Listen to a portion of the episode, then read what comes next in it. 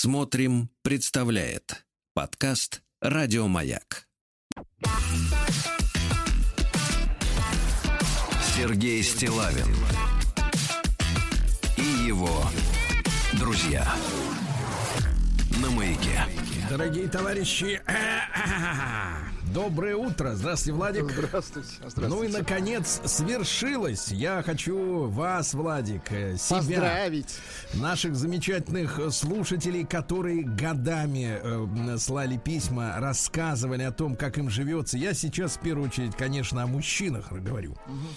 Я думаю, что до вас, несмотря на все эти сбои в работе WhatsApp и прочих вот этих вот иностранных агентов. Инагентов. Вот. Да, да, да. Мы же доверяем им самое сокровенное, свои, можно сказать, даже интимную переписку. А они ломаются, ты понимаешь? Надо всем задуматься, дорогие друзья, об этом. Но я не, о- не о том. Я о том, что вчера Владимир Владимирович подписал документы о том, что у нас теперь есть День Отца, Владик. О, Вот отлично. Что? Ждали, ох, ждали, надо. Такое ощущение, ждали. что у вас в сердце прихватило. Не У меня ох, сердце ждали. постоянно прихватывает. А теперь внимание, вас. теперь Да. внимание. Значит, мы действительно, я без иронии сейчас говорю, хотя с улыбкой от радости на устах своих сахарных. Вот, говорю о том, что мы ждали этого давно, и вот третье, э, третье воскресенье октября, то есть дата будет плавающая, Владик, да? Значит, это у нас 17 октября на этот раз, понимаете, да? 17 не пропустить бы. Я, я вам не дам пропустить. Я, если, Мне кажется, вы если- как раз дадите мне пропустить, к сожалению. Если WhatsApp не накроется, я вам напомню, да, Хорошо, в очередной раз. Так вот, друзья мои, действительно, а, мы с вами жили все последние годы как цыпленок табака под прессом, значит, э, кастрюли на сковородке. Потому что, значит, распространилось... э, Вы выключите вот эти дудки, исключите серьезную музыку пролетарскую, да.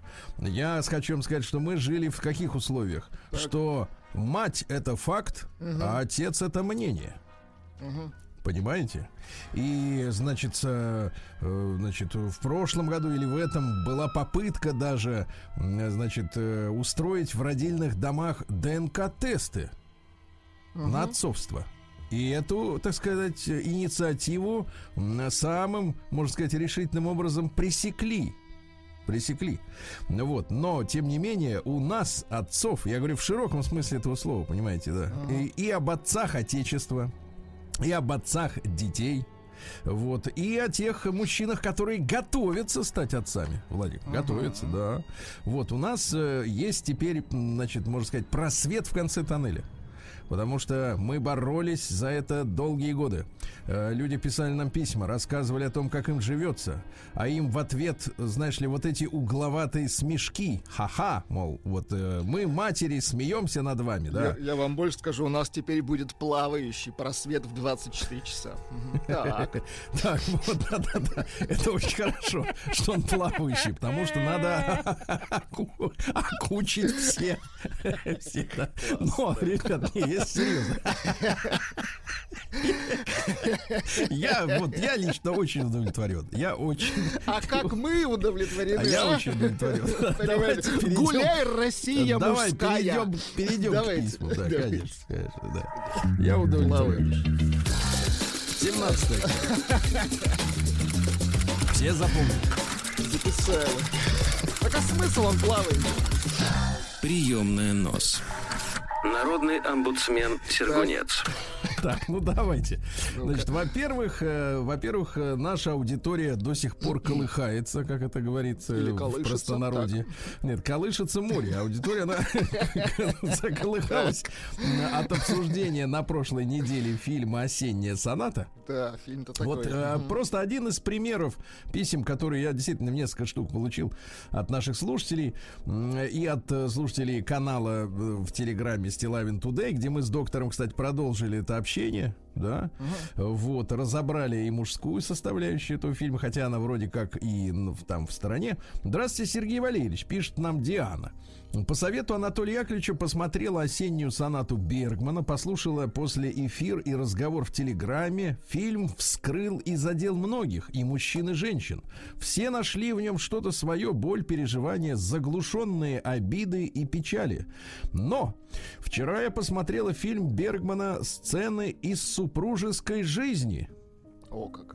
Тут интересный момент, что этот фильм длится, в отличие от «Осенний сонат», который менее полутора часов, э, сцены длятся э, 2.40. Сцены, да. Причем «Осенняя соната» это 78 года фильм, а в «Супружеской жизни» это ровесник меня, 73 год. Да, и, кстати, тут недавно сняли же, этот, иностранцы сняли сериал целый. Есть с- сериал появился. да, Новый. да. Но надо смотреть сначала оригинал, а уже потом, Мне да? кажется, Бергман Если разбор сонаты идет и будет идти уже третью передачу подряд, то новый фильм, наверное, до Нового года не разберем. Фильм просто огонь. Рекомендую э, его к просмотру и вопрос к доктору. Этот фильм мы будем разбирать? Ну, когда бы доктор отказался? Я сама 8 лет в браке. Теперь внимание, фраза. Есть один ребенок, и, и теперь филологическая, давай э, нашей этой Юрьевне э, пульку такую метнем. И многое узналось. Узналось. Вот это обезличивание, да? Кому узналось-то? Кому? Ну, Слушайте, ну она хочет сказать, что она тертый калач, просто калач звучит грубовато. а вот- Калачиха. Да, да, да. А вот узналось это поэтично и так вроде завуалировано. Ну, в общем, Да. скрывается. Ну что, нас. хорошо. Э, это вот э, Узналось. ма- маленькая ремарка, да, новое слово узналось. И, наконец, я получил письмо э, под э, заголовком таким. Пишет мне Роман. Это крепкая заявка для нашей рубрики «Народный омбудсмен Сергунец». Так. Друзья мои, э, я, кстати, сейчас предоставлю вашему вниманию очень прекрасные, нет, так нельзя говорить, замечательные Замечательные. аудиофайлы. О. Аудиофайлы и письмо называется, извините, девочки, бабы чокнулись. Прием корреспонденции круглосуточно. Адрес стилавинсобакабк.ру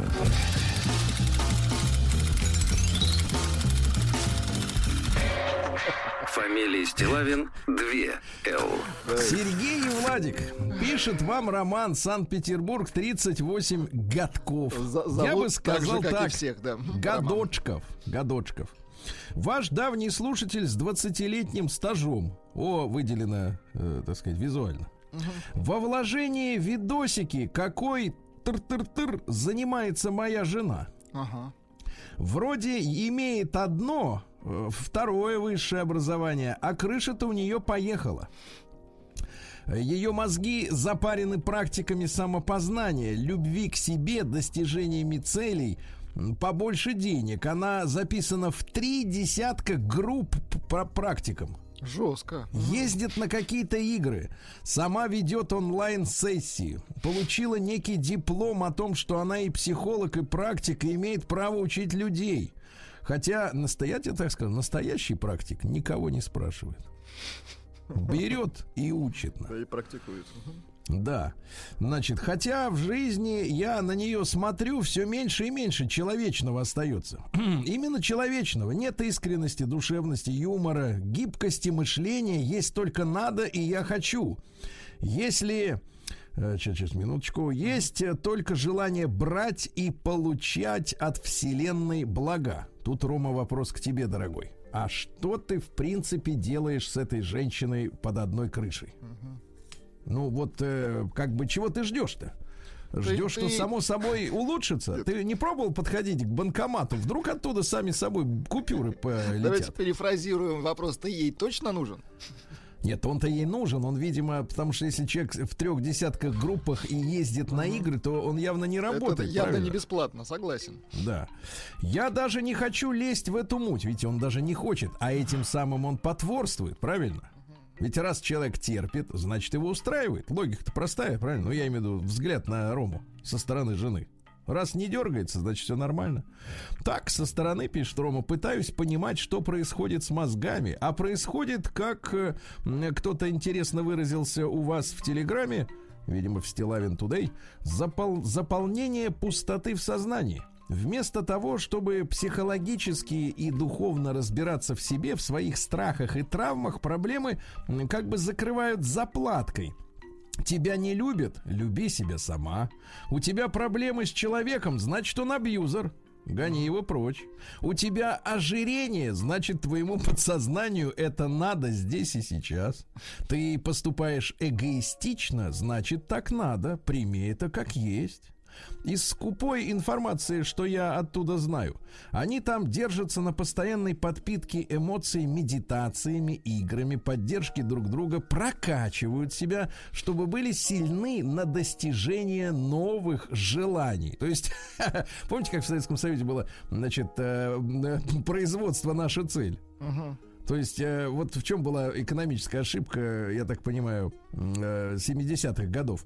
Сверхприбыль Э, которую мы получили от торговли нефтью после нефтяного кризиса, угу. мы отправили на, грубо говоря, покупку и строительство э, предприятий, которые, опять же, строили предприятия. Ну, то есть, условно говоря, оборудование, станки, ну, грубо говоря, да, вместо того, чтобы насытить э, бытовой Бытовуху, да, совершенно точно. Ну, чтобы дать, завалить народу этими джинсами и так далее, так далее, что, собственно говоря, в конце концов и было использовано против этой самой советской власти в конце 80-х уже. А здесь э, прокачивают силы, чтобы достигать новых желаний, понимаете?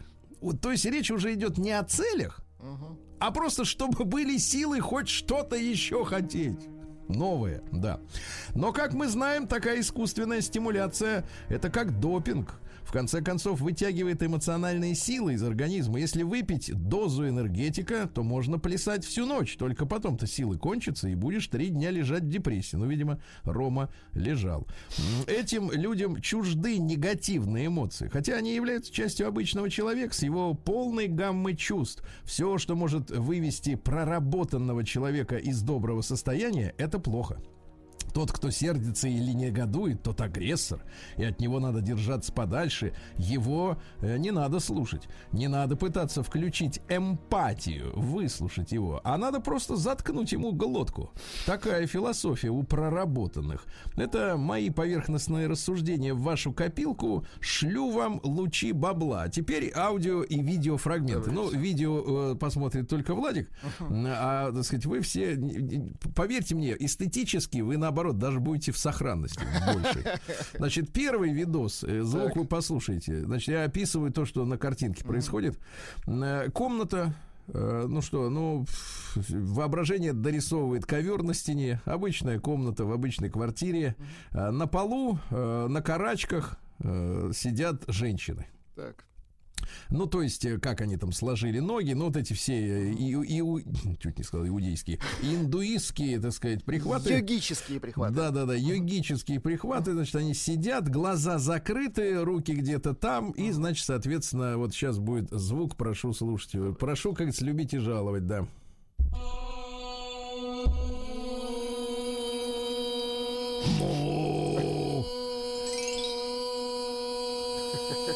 По экрану летают бабочки. Мне кажется, стоят несколько коров и мычат. Мне кажется, мне кажется, как пароходы провожают старого боцмана в последний путь. Да, а мешок сбрасывают э, в, в, в воду. И дальше э, второй фрагмент более интересный. Тут как бы само это мычание, это все понятно. Ну вот у нас еще и, э, так сказать, БГ мычал, помните? Вот, но это было очень... часть искусства, а здесь Ну да, но в той, но в той же самой степени и заработком. Да, да, Вот, да. А второе видео более интересное. Значит, представьте себе, значит, на экране женщина, ну как вам сказать? Да просто женщина. Скажу, ну, нет, не нет, нет, просто женщина это оскорбит тех, кто считает себя непросто. То есть так, это женщина плюс. Плюс. Хорошо. Да, ну а серьезно, значит, женщина, которая, в принципе, э, лишние бабки на косметолога не тратит. Uh-huh. То есть такая, знаете, деваха без возраста. А, но как, у нас есть женщины без возраста, когда они накрашены, да, и вот когда девочка в 20 лет, э, значит, э, эскортница. Э, Оттюнингована, да, да, да. да от, отпеленгована до, до, до 35 примерно, плюс-минус такой лаг. Да. А здесь вот обратная тема такая, да, что человек, в принципе, значит, не знает, что такое э, парфюм, косметика. Не знает слов любви. Значит, так. волосы какие-то вот, ну, ну, есть они на голове, да, что-то такое зачесано. И, значит, улыбчивая такая деваха, вот, которая, э, ничего плохого не могу сказать, такую бы увидел в магазине, даже бы... Да, дал Приоткрыл бы, бы дверь. Приотка... Нет, э, за прилавком я имею в виду. А, куда дверь? В подсобку. В подсобку Я думал, вы собирались пропустить И, значит, дальше, вперед, что вы просто понимали. Она на экране, значит, вот, вот перед камерой держит пачку пятитысячных купюр.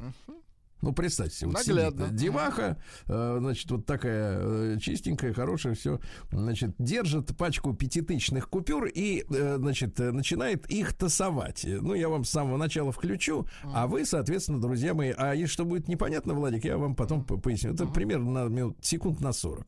Как визуализировать для себя получение большего количества денег? У вас есть какие-то хотелки, и на них вам нужны деньги. Смотрите, есть такой классный метод визуализации. Получаете зарплату, ее э, в банкомате получаете наличные своей зарплаты, и берете первую стопку, первую купюру, ставите ее э, в конец стопки. И считаете 5, 10, 15, 20, 25, 30, 35, 40, 45, 50, 55, и неважно, сколько здесь купюр. Так вы приучаете свое подсознание, что у вас большое количество денег, и они к вам начинают приходить. Вот так. Да, и так улыбнулась, как, знаешь, как комсомольский вожачок, э, так, 75-го года.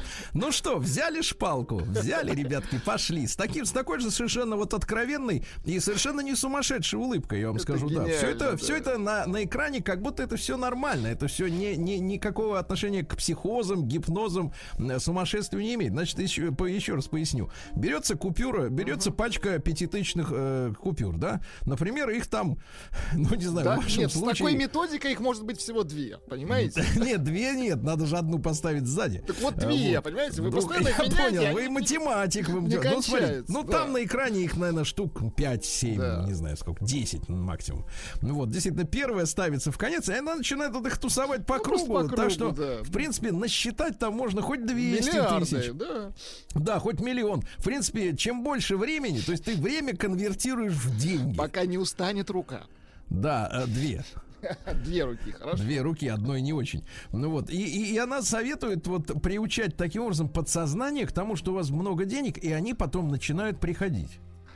И, товарищи дорогие, я хочу сказать, что, понимаете, это все было бы очень смешно, да?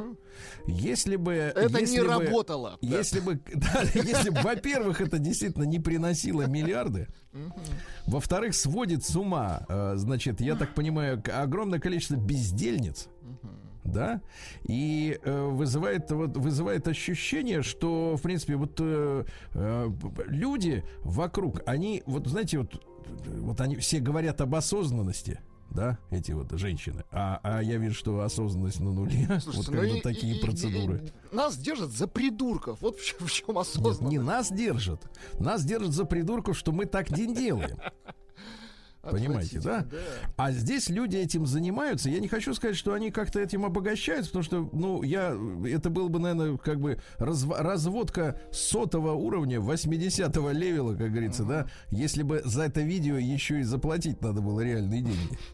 Вот, наверняка это просто все в открытом доступе есть для, так сказать, для людей, которые вот так вот живут. И это самая настоящая, вы понимаете, эпидемия. Э, нам-то с вами, понимаете, в чем прикол? Нам-то с вами смешно, а тем людям, которые вот этим занимаются, это же взрослые бабы, да? Э, вот, э, ну, которые могли бы, в принципе, приносить какую-нибудь пользу. Ну, ну у которых есть минимальное образование хотя бы. Минимальное. Ну, иногда, вот видишь, мужчина пишет два образования. Да. И они, значит, и вот... сидят, мычат, и вот этим, э, так сказать, делом занимаются все. И, и мы, как общество, на это на все смотрим, знаете ли, снисходительно. Ну, представьте, представьте, а если бы, например, вот э, мужик бы это начал с экрана все рассказывать, да? Сразу бы люди покрутили, голо, э, так сказать, пальцем у виска и сказали, психопат, сумасшедший, идиот. Вот. А когда это все вот такой с милой, так сказать, подростковой улыбочкой все транслируется, да, и такие все, ну, это девочки развлекаются, как бы, да. А откуда у нас, товарищи, такое снисходительное отношение к вот безделью? А? К шарлатанам, да? Да, к шарлатанам, которые пудрят мозг нашим женщинам. И вообще, а за кого мы, вы, так сказать, на ком мы женимся, если в конце концов жены даже с двумя образованиями вот кидаются во всякую эту хрень? Что за люди? Всех на проверку перед ЗАГСом, правильно? Всех на проверку. В диспансер. Почему права на автомобиль и на ружье после диспансера, а в ЗАГС без, а? Диспансер Требую диспансера каждому. День дяди Бастилии пустую прошел. 80 лет со дня рождения. Ух ты, а ей уж 80.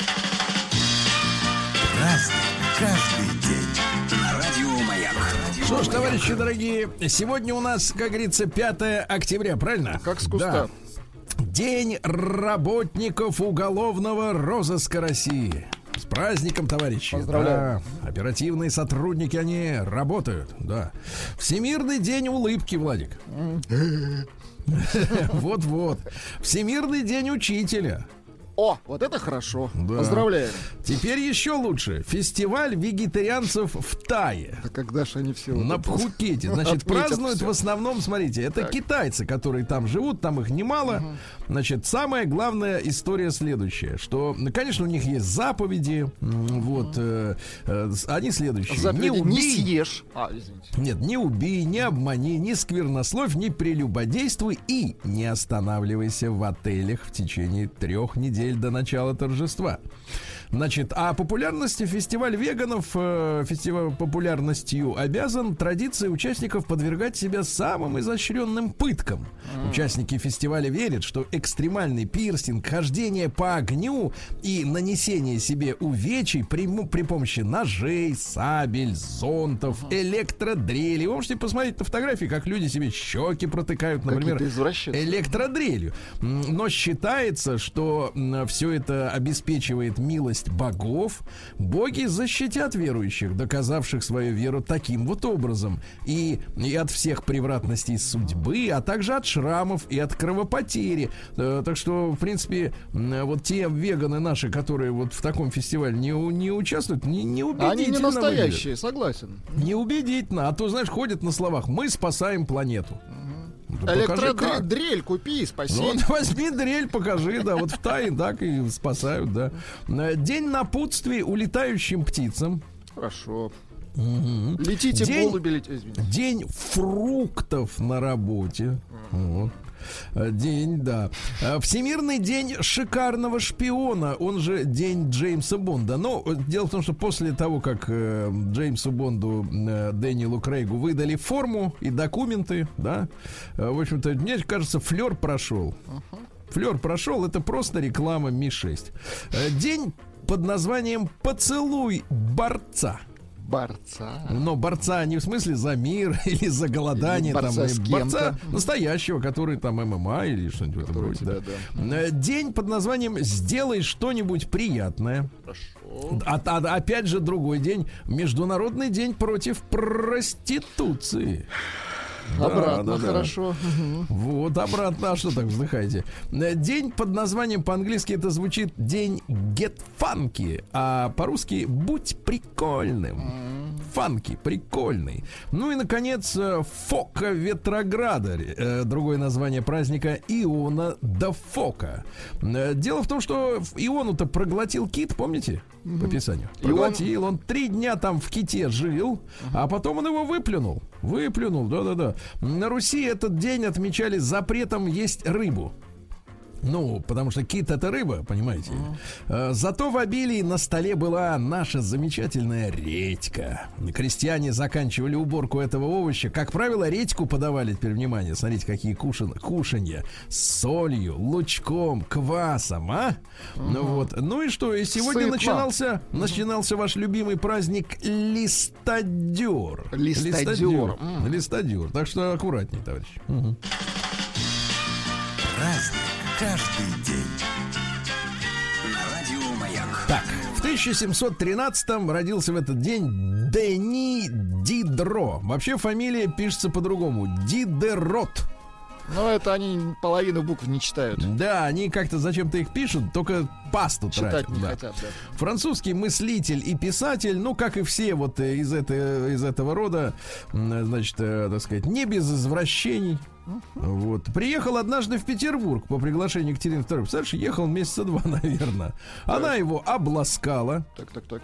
Всяко-всяко. Беседовала с ним целыми часами, но скептически отнеслась к его проекту уничтожить роскошь.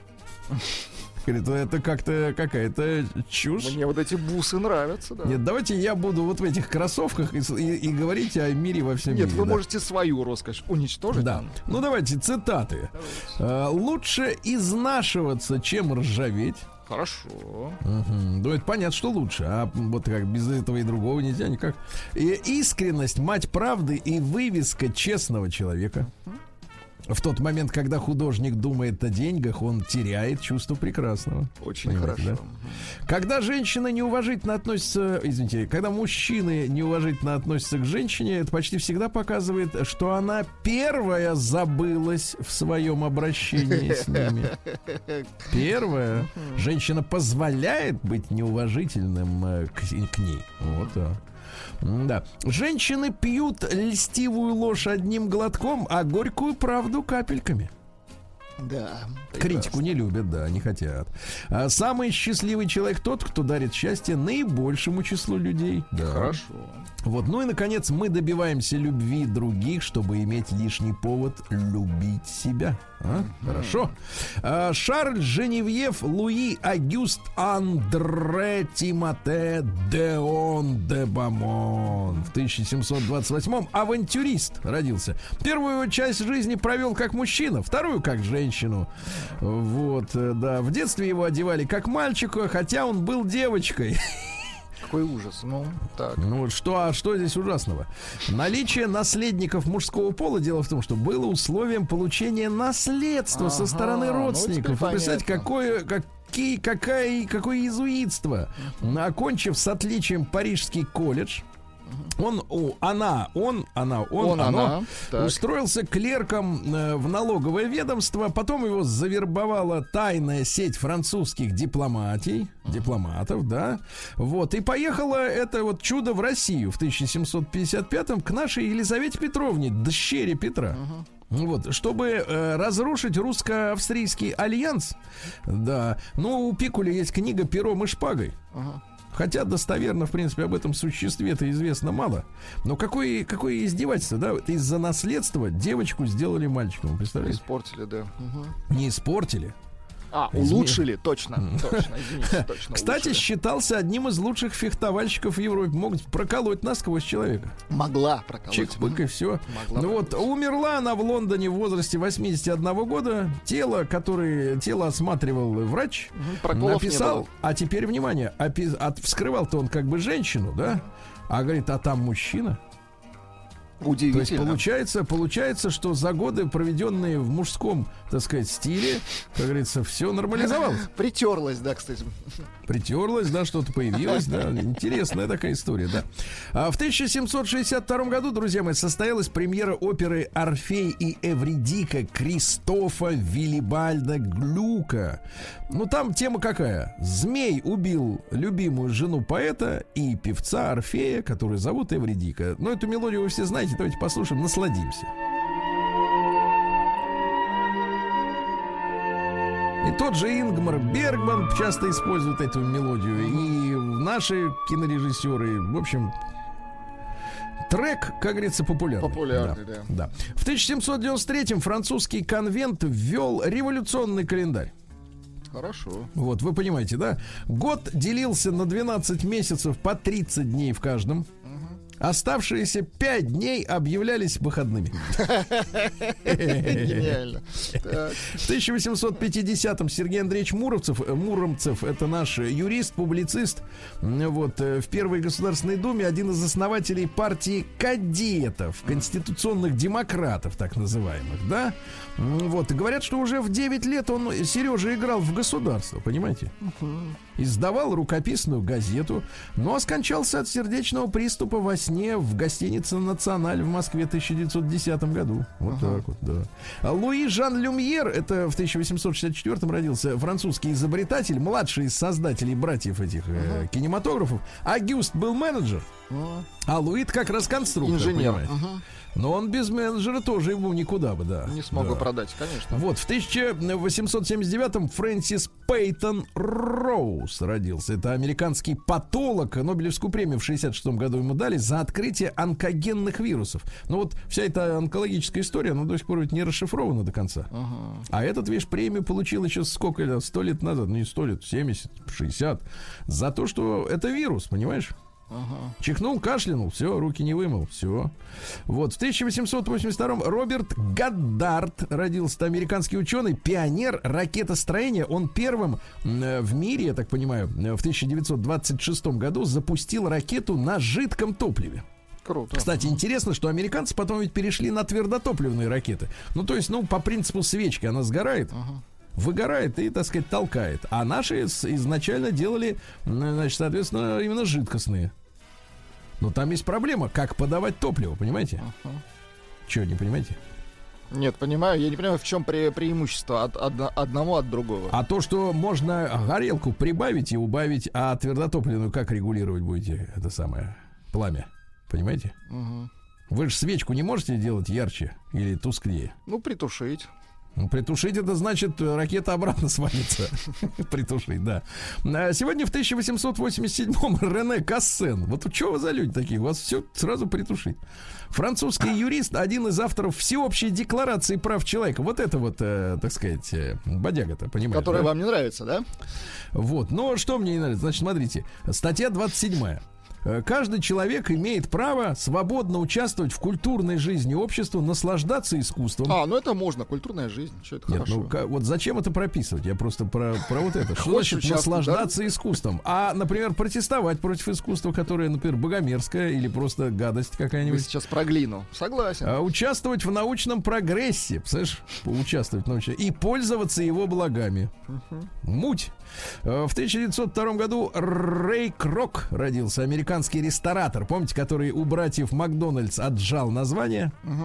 И создал сеть ресторанов быстрого обслуживания Макдональдс. Вы смотрели про него фильм-то? Да, да, да. Обул их по полной. Но Он же Да. в результате просто продает эту площадь торговую. Конечно, бизнес заключается не в том, чтобы, да. чтобы булку, так сказать, набивать Продать. мясом, а это арендный бизнес, Да, правильно? да, да, абсолютно. Да это круто. Это круто, да. Гений. Э, Потому что по этой же схеме, я так понимаю, и наши шведские мебельщики работают. То есть э, прибыли особые, вот эта вся сборная Ну, мебель там не она приносит. минимальная, да. А вот этот вот э, центр торговый, где э, барыги арендуют э, к эти самые площадя, вот это и есть самый главный бизнес, понимаешь? Вот в чем прикол. День дяди Бастилии пустую прошел. 80 лет со дня рождения. Ух ты, а ей уж 80. Разный, каждый что ж, друзья мои, в 1904 году Федор Григорьевич Углов родился. Это наш замечательный хирург и академик, борец за трезвый образ жизни, кстати говоря. Да, да, да, борец. Ну вот, увлекался народным целительством в последние годы жизни, нетрадиционной медициной, понимаете? К сожалению, но на понимаю. базе, но на базе-то, так сказать, э, Так, э, на базе. э, и официальной науки, на базе, понимаете, базе, да? Вот, э, он, соответственно, э, самый младший ребенок родился у него в 66 лет. Выступал за искоренение привычек к употреблению алкоголя и табака. Вот, рассказывал, что все это очень плохо влияет на внутренние органы. Э, Издал книги, например, такие. э, «В плену иллюзий». Да? Вот. Правда и ложь о разрешенных наркотиках издал. Да-да-да. И, значит, при, при, причислил к наркотикам, помимо алкоголя и табака, э, рок-музыку. О, какой молодец. Не, не о, какой молодец, а знай. Вот что и люби знай и умей. Ну, я, я понял, Вот, и человек. заповеди оставил. Да, Давайте. не бойся вовремя пойти к врачу. А? Не, э, сохрани свой нормальный вес, чего бы тебе это ни стоило, не переедай, да. Избавь своих детей от разрушающей здоровье музыки, ясно? Делай добро, а зло, к сожалению, само случится. Запретить рок-музыку. Да, я, я где-то это слышал. Нет, нет, рок-музыка сейчас уже, конечно, никому не нужна. Её просто Я нет говорю шире. Вот смотрите, в, в Кабуле закрыли 95% библиотек. Ах, вот за что вы топите. Вот, Да. Вот, вот как надо. Вот, а вот с музыкой покончить, это уже такая интересная другая история, да, уже более масштабная, потому что библиотека, она вот, локально, а музыка, она везде, тут с ней надо бороться, я прекрасно это понимаю, да-да-да. Дальше.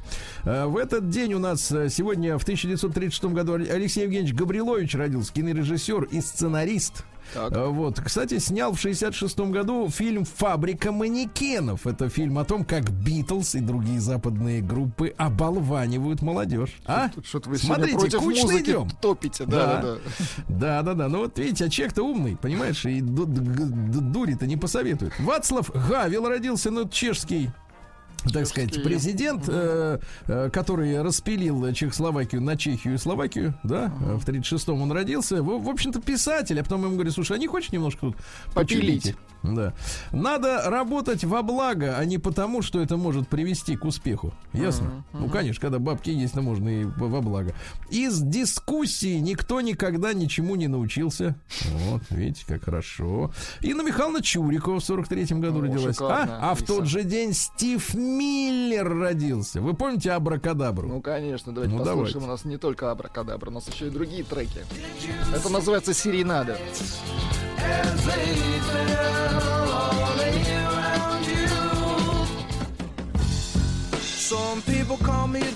Джокер. Космический ковбой. Ну и, конечно,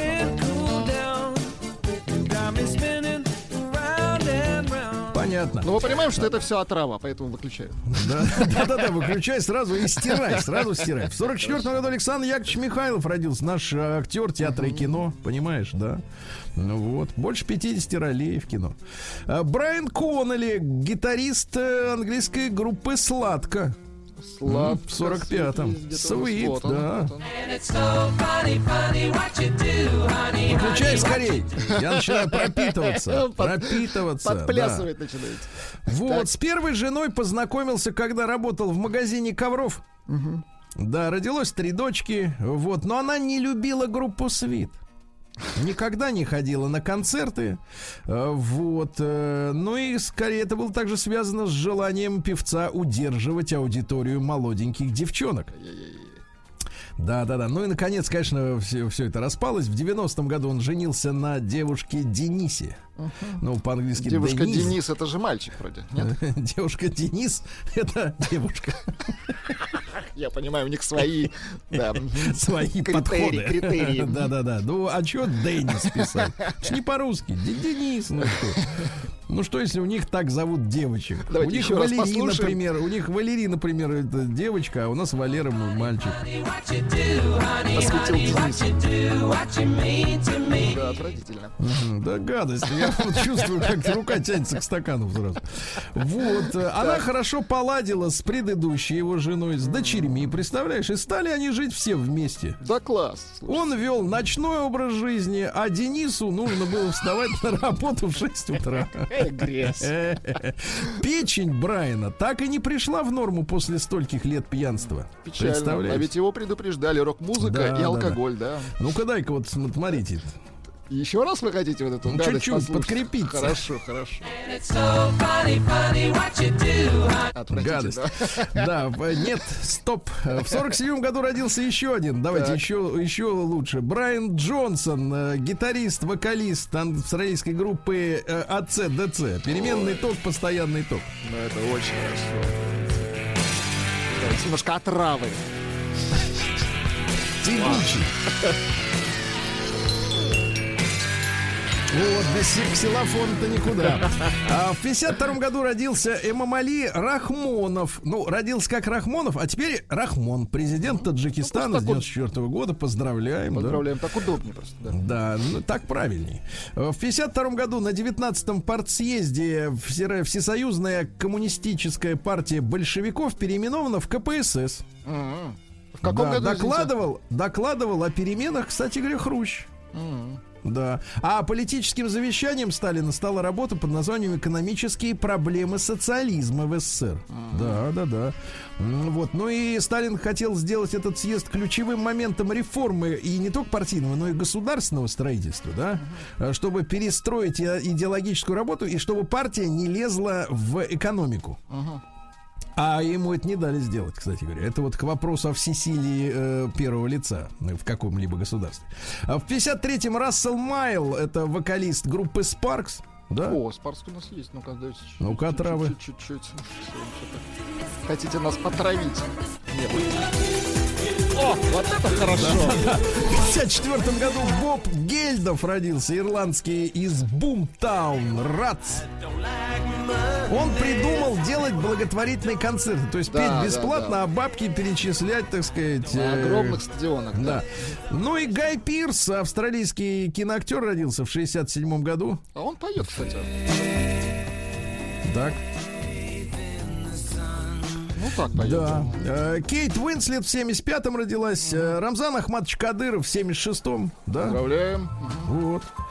Поздравляем, да. И в 84 году арестовали Александра Новикова, нашего певца, за изготовление формально электромузыкальной аппаратуры фальсификата.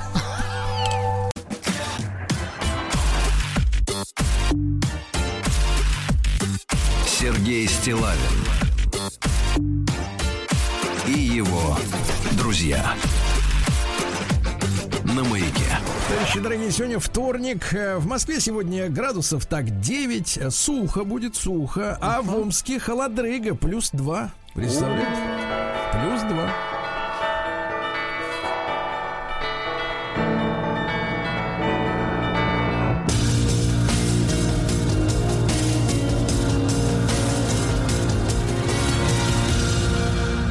Зона 55. Омский бизнесмен переписывал чужие квартиры на свою родственницу. Всего перепись составила 21 миллион рублей. Неплохо, да. Да, но в Омске за три месяца так и не смогли нормально обустроить остановку. На остановке поселок Амурский поставили павильоны без стен и скамеек, а рядом положили несколько тактильных плиток. Причем новый асфальт уже провалился. Понимаете? Но дело в том, что э, новый асфальт положен на старую омскую землю. Она устала от этого всего, да. Омские браконьеры привлекли к себе внимание мощным светом фонарей. Слишком мощным. Но все же знают, что на войне надо пользоваться такими этими слабенькими огоньками, да, чтобы враг не Тихоря заподозрил. нужно, конечно. Конечно, надо приадаптироваться к звездам, к свету далеких звезд. Миллионеров в Омской области стало больше на 5000 человек. Ты слышишь? Вот видите, как хорошо. да? На 5000. А список миллиардеров тот же 12 штук. 12 Жаль. штук, да. 12, э, помните, был фильм Негритят. Михалкова? 12, нет, просто 12. А Мич э, кинул цветок в мать-пенсионерку и побил ее табуретом. Представляете?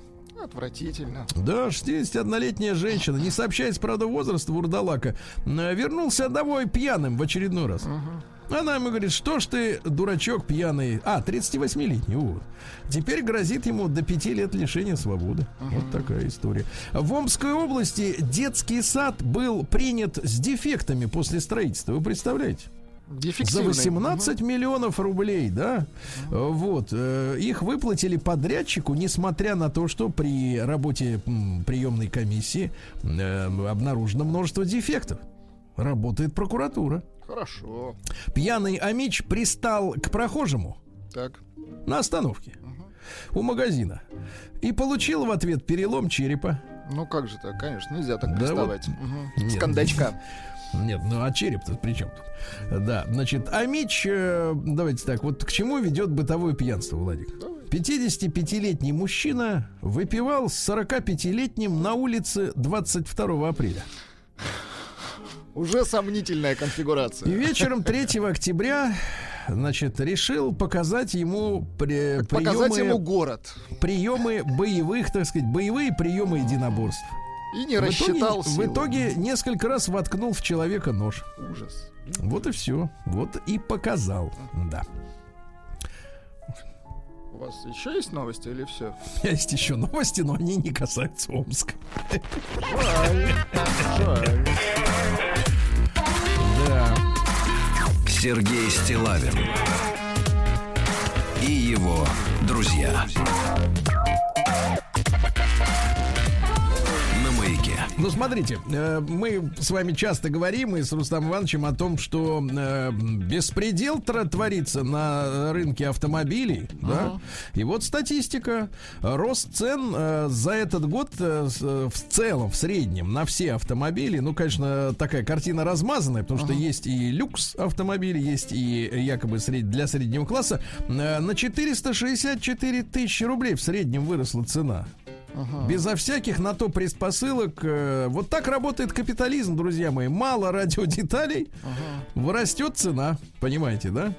Вот такая история. Теперь средневзвешенная цена нового автомобиля в России пе- перескочила отметку в 2 миллиона рублей. Я считаю, что мы должны бойкотировать этот произвол. Правильно? Не покупать автомобили. Не точно. покупать автомобили. Хорошо. Все, ездить на том, что есть. А, Критик Сергей Соседов не поверил в успех группы Тату после воссоединения. А вы знаете, а я Соседову верю. Да. Эксперты назвали сроки, в которые могут отключ- отключить электричество за долги. 30 дней. Через месяц. Прекрасно. Да, через месяц все, чик, чик, и все. А, да. Ну что же, у капитана команды Спартак э, Георгия Джики выявили два гена ожирения в организме. У футболиста. О, Да, ну во-первых, э, э, э, значит, ген ЛЕП это избыточный вес, связанный с гормоном насыщения лептином. И ген п- ПАРК. И Это звучат они ожирение, отвратительно. да, ожирение при повышенном потреблении жиров. Вы представляете? У Опасно. спортсмен. Ужас. В Саратове э, заявили о массовой гибели аквариумных рыб. Протестуют заводчики аквариумных рыб. Они понесли большие убытки. Рыбы, говорят, погибло не штуками, а ведрами выбрасывали. Представляете? По это? версии хозяев питомцев произошло из-за того, что водопровод, то есть они и оттуда воду рыбам брали, м, попали некие вредные вещества. В Саратовскую прокуратуру направлена коллективная жалоба и от 55 заводчиков рыбы. Вот видите как, да. Идет разбирательство. В российском сегменте МКС заработал второй туалет. О, Ну, видимо, к, хорошо, к поздравляем. прибытию женщины-актера. Женский да. будет. мгм. Да. Депутаты Госдумы обратятся в прокуратуру из-за поцелуя мужиков в шоу на ТНТ. Так. Значит, депутаты Выборный и Романов, не Выбранный, а Выборный, Так. вот, э, решая, решили обратиться, так сказать, в прокуратуру. Это мерзко. Я цитирую. Показ такого ролика нарушает норму действующего законодательства. И, конечно, надо исследовать и принять необходимые меры в отношении тех лиц, которые выпускали данный сюжет, потому что он пропагандирует нетрадиционные ценности. Ясно? Прищучить. Прищучить сразу. Расприщучить. Вот. Да, э, давайте так, вот понадобится ваша коронная фраза сейчас, Так, Владик. Э, В Союзе отцов рассказали, как надо правильно праздновать День Отца. А вы должны сказать, что? А это не вам. Не вам решать, совершенно Да, точно. вот именно, сами разберемся, правильно? Плейбой впервые разместил на обложке гея на каблуках. Ну, наконец-то ждали. ждали. Да, да, да. Отлично. А, Там и манжеты, и бабочка, все Да как, всё как, пола- всё всё у как у людей. точно. Да, да, да, да, и кролик э, с этими с ушами. Вот. Ну а что, хуже, да. что говорят пользователи? Пользователи говорят, что девочки все умерли. Ужас И какой ужас, не стесняясь, пишут западные пользователи. А Средняя площадь квартир в Москве за 20 последних лет снизилась на четверть. Вы представляете? В среднем- Мельчает Москва. да, не Москва мельчает, а уплотняется.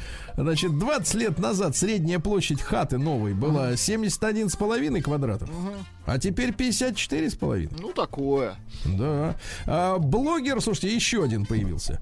Блогер Джарахов извинился за русофобские твиты. В твитах 18 года он называл э, наших граждан свинорусами. Вот А теперь говорит, а теперь говорит, что так не считает и называет свои выражения абсолютной дичью.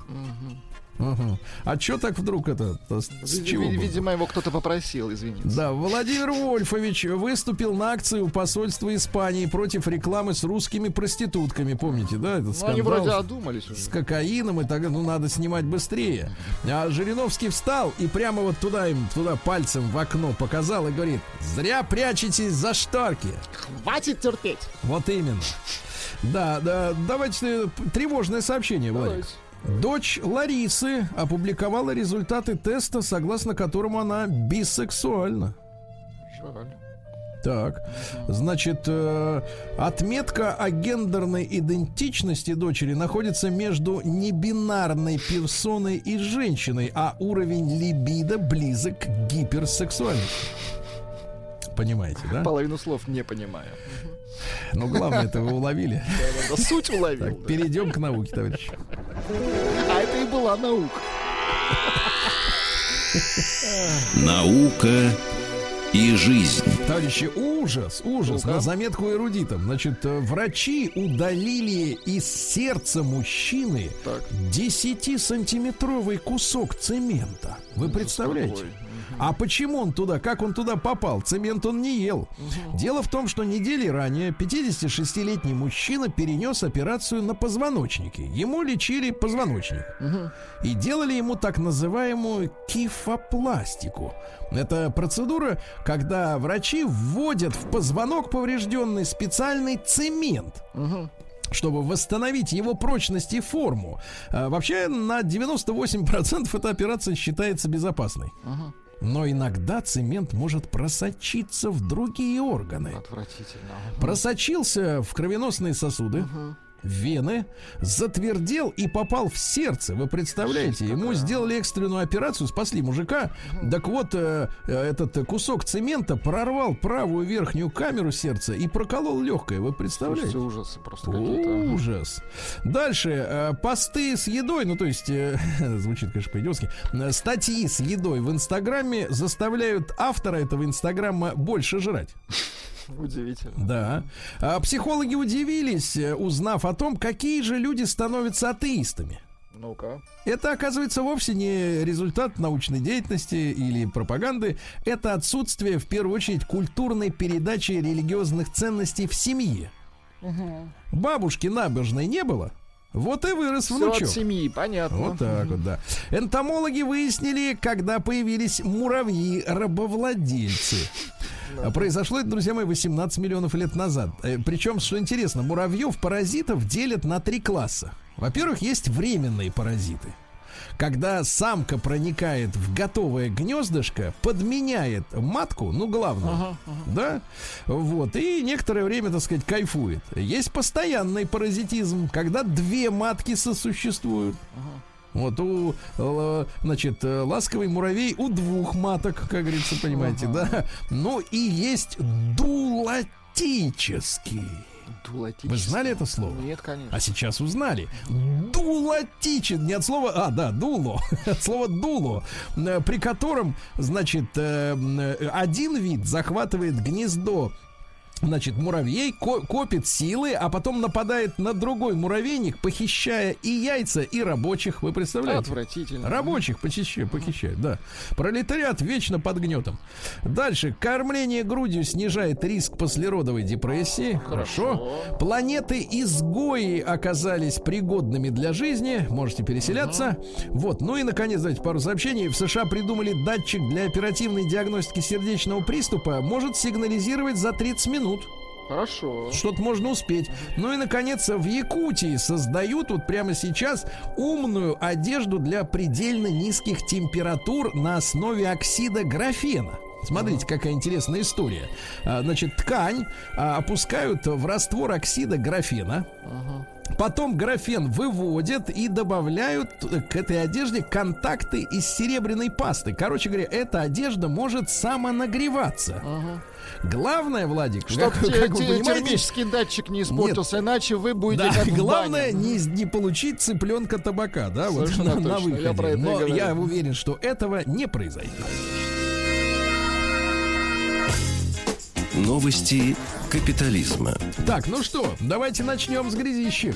Джастин Бибер начал продавать готовую к употреблению марихуану. Жаль. То есть остальная значит, Не готова еще пока. Вы готовы? Нет, не готов. Так, дальше. Бритни Спирс плакала два часа от благодарности фанатам, которые освободили ее от опекунского рабства. Вы представляете?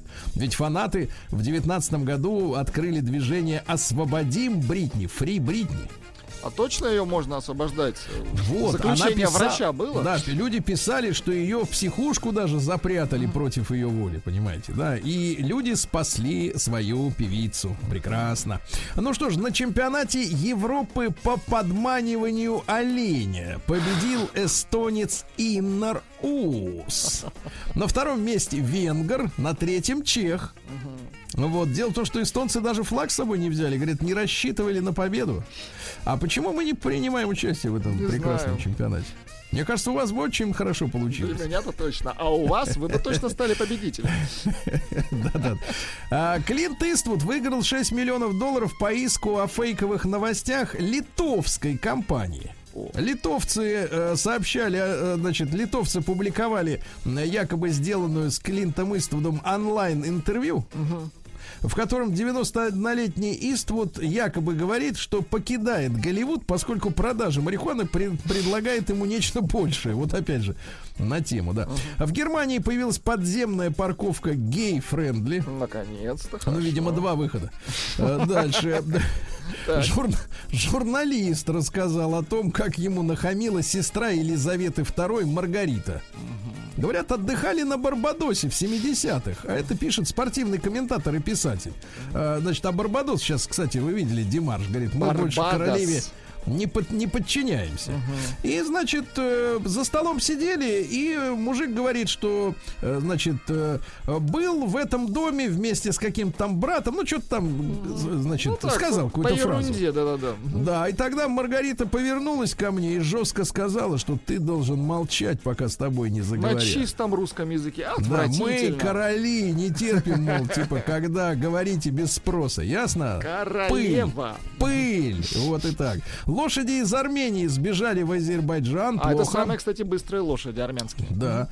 Э, Минфин, Минфин рассмотрит введение акциза на газировку. Ну, наконец-то. На калорийные безалкогольные напитки специалисты тут же посчитали, что продажи сократятся на 9%, и выручка упадет где-то на 25 миллиардов рублей. Ты представляешь, ну, Слушайте, сколько это они серьезные продают? же бабки, реально.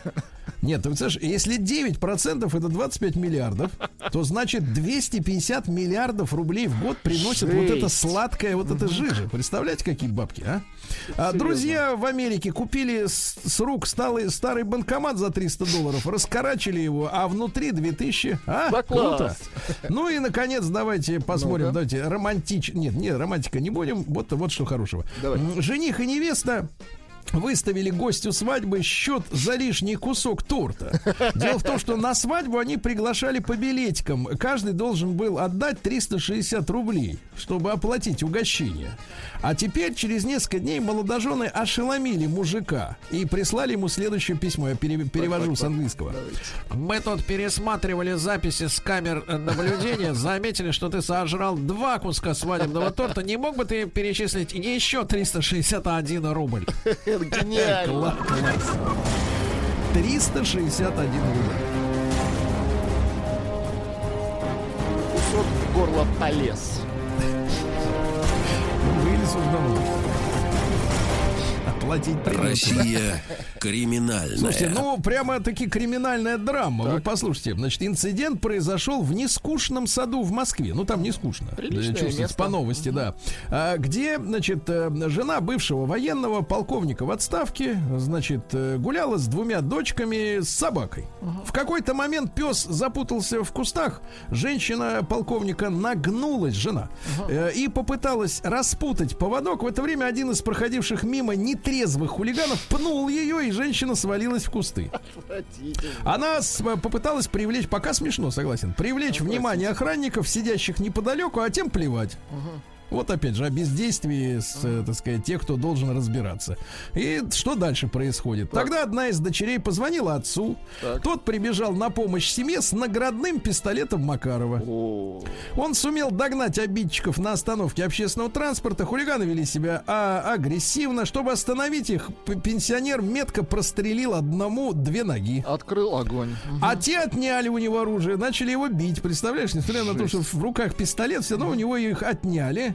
Э, Ввязалась старшая дочка, в результате получила травмы головы. В ситуацию вмешался проезжавший мимо мужик. Он отогнал бросавшегося на пенсионера хулигана. Э, Пенсионера госпитализировали с переломом челюсти.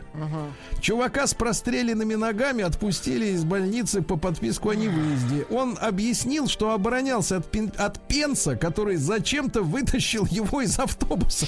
Представляете, какая жесть? Слушайте, это фантастика, да. Это просто жесть какая-то, да. Вот такая вот история. Пойдешь, понимаешь, с собакой в парк погулять. Отдохнуть, да. Да, и нарвешься, да. Ну и по- просто короткой строкой новость. Жительница Брянска дала взятку, чтобы сделать из своего мужа диссидента.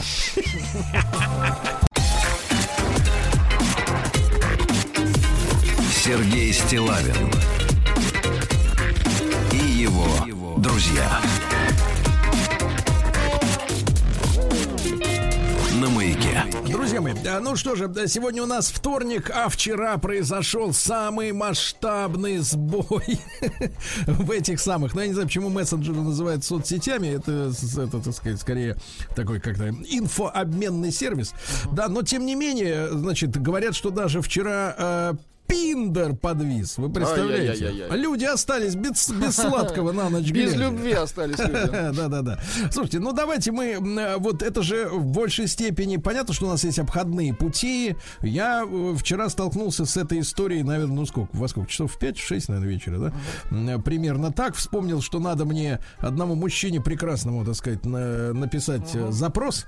Ну вот, начал тыркать, тыркал, тыркал, перезагружал, блин, телефон, перезагружал. Даже, ну, чуть думаешь, переустановить, что ли, потом понял, что это глобальная какая-то история, и со спокойной совестью, с чистой совестью написал в iMessage. Ну, благо, это такая же система, просто менее удобная, может быть, ну, для обмена между айфонами, условно говоря, да, потому что на телефон на Android надо отправлять э, смс-кой, да, получается. Ну вот. Ну и все. И, честно говоря, угомонился. Понятное дело, что у меня общение там по работе с нашей редакцией происходит вечером активно по поводу там новостей, планов каких-то, да, через э, мессенджеры. И вот э, именно в, в плане работы, да, ну, нашел другие обходные пути. Есть, э, к, к счастью, Телеграм работал, да, и так далее, и так далее. Вот, но вот в личном плане, можно сказать, почувствовал некоторое облегчение. Потому что наступила тишина в доме. Тишина в доме. Понимаете? тишина, Нет, нет, хорошо. нет, не гробовая, не гробовая, не надейтесь. А вот именно просто тишина, спокой, значит, вот э, какая-то благодать, что ли. Э, Ну, потому что не все сразу поняли, что надо сделать, да, э, как-то на несколько часов наступил, наступила благодать, но очень хорошо. Значит, друзья мои, понятно, что, значит, с Вчера нашим... ватс- Цукерберг нам подарил благодать, я понял. да, он подарил нам воспоминания о том, как оно бывает хорошо без него. Вот. И вообще, без всего, без всей этой э, подвешенной ситуации, когда люди 24 на 7 находятся на связи. Да. Нет, ну, конечно, такие молодцы, как я, на ночь отключают звонки. Конечно. Это понятно. Но э, есть же люди, которые по- подрываются круглосуточно. И вы знаете, давайте мы сегодня, э, поскольку этот сбой коснулся всех, э, давайте короткий опрос. Но, товарищи, опять же, через Телеграм, потому, потому что все остальное работает криво. И, кстати, у нас уже давно криво почему-то это все работает. Э, Плюс 7 967 103 5533. Давайте единичку просто отправьте через э, свой Телеграм на наш номер. Э, единичку, если действительно сбой вот этот связи вам вчера помешал испортил настроение, напряг, помешал в каких-то делах, э, что-то у вас накрылось из-за этого, да? Вы испытали трудности. Вы испытали моральное неудобство, да? Моральное неудобство. Какой-то напряг. Двойка нет, э, плевать. Абсолютно вообще никак не затронула. И даже, может быть, даже стало и как-то, ну, в общем, м, даже полегче, как и мне. Пишу, пишу письма, пользуясь почтой России, конечно. Мгм. Это, это пишут э, через почту пришло. Я так понимаю, да? Ребят, 7171. Давайте об этом чуть-чуть поговорим. Удалось ли действительно вот в условиях вот этой информационной блокады как-то выдохнуть, что ли, и почувствовать вот э, Благодать. Вы очень хорошо сказали. Благодать. да, благодать от того, что действительно э, вот, вот эта постоянная привязка к каким-то системам связи, да, она вырубилась, и, и в отличие, вот я честно говорю, может я, может я человек уже как бы взрослый, можно сказать, как вы, Владик, почти пожилой. И Ну вы вот. просто передохнули. Да. Я просто вспомнил, да, потому что людям, которые, конечно, с измалетства выросли уже при наличии такого рода гаджетов, да, и- им, конечно, не с чем сравнить. Потому что, ну, вот э, системы связи для них, наверное, для ребят, там, которым там, ну, даже 30, может быть, лет уже, там, э, и, и меньше, а они, конечно, в этих условиях растут, то есть это вплелось в их культуру. То есть они все время на связи с детства, понимаете, да? Я-то помню, что такое быть не на связи, мне-то наоборот хорошо. А давайте с Вячеслава начнем. Слава, тертый калач. Да, Слав, доброе, доброе утро. Как вы пережили? Доброе утро. Да. Коллапс. Ну, так как я полупенсионерская у меня позиция, да, то есть я, э, по счастью, мне как раз в понедельник прошла видеоконференция с тем банком, с кем мне нужно было, с инвесторами. А, конечно, было бы неприятно, если бы во вторник это было. А вот в плане, как вы говорите, вот абсолютно личностной, конечно, я был только рад, потому что вот эти... Другое дело, что я вечером сказал своей сверхумной жене, пожалуйста, уведомление на ночь отключи, она зачем? Я говорю, сейчас будет сыпаться, она же починит сейчас этот гребаный WhatsApp. И те начнут сыпаться, и все эти писки начнутся, а уведом- уведом- уведомительные. Я все отключил, она нет. И вот всю ночь, естественно, да, вот все долги эти насыпанные были. И думаю, что... А так, конечно, я испытал большое удовольствие. Большое удовольствие. Да, хорошо. Ну, хорошо, да, что, да, спасибо. потому что мне шлют только же ерунду всякую. Конечно, конечно. Денег Да, не шлют гивочки WhatsApp. шлют, да. Давайте, друзья мои, единичка на номер плюс 7967 103 5533 через Телеграм. Единичка, если вас вчера напрягло отсутствие связи, да, вот такой привычный, вот это через WhatsApp, всякие, пиндер вас напряг, да, подвисший. А двойка нет, а или не заметили, или, в принципе, даже и лучше стало. Э, Денис, э, давайте, ему 35. Денис, доброе утро, дорогой. Да, Да, доброе утро. так. Ну, могу сказать, что жизнь остановилась в этот момент. Так, так, так. Какая жизнь? Личная, публичная? Да, вообще и публичная, и личная, и деловая, я бы так сказал. Просто Ну, а вот, а ты можешь было, поделиться, ты можешь- А ты можешь поделиться эмоциями? Вот что ты почувствовал, когда ты не можешь вот отправить или получить? Вот что ты чувствовал? Разочарование. Я почувствовал глубокое разочарование. Я же подумал, что дело-то во мне.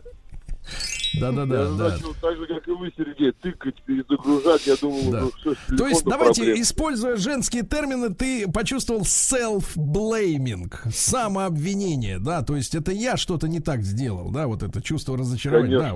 А это Хорошо. же, это же сразу повлияло на депрессию мою. Да, я чувствую по голосу, да. И, кстати, до сих пор еще не отпустила, так что сила вам, Денис, в, в достижении гармонии. Давайте Валеру из Югорска, чуть постарше, Валерий, 37. Давайте, Валер, доброе утро. Доброе утро. Валера, так, не, не надо бодриться так фальшиво. Давайте, как вас вчера напрягло Да отсутствие почему? связи? Нам нужна правда, Валера. Правду вот это говори позер- сюда. позерство оставьте В для глаза семьи, смотреть, конечно. правду говорить. Вот правду я прям скажу. Я об этом сбое узнал из новостей Так. по телеканалу. Я А ты от кого скрываешься-то, сынок? Нет, я не скрывался. И, под- и узнал об этом сбое. Вот только что Вячеслав сказал, что он предпенсионный, а у меня отец пенсионер. Вот его это задело. Так. Вот его это задело. Он себе готовит теперь э, отдельно флешку там на большое количество памяти, чтобы 6 гигов с WhatsApp вот этого со своего куда-то это спрятать и скачать, чтобы оно никуда не пропало. Вот Нажитое эти ба- видосики. добро, да, вот это добро из выгребной нажитое. ямы.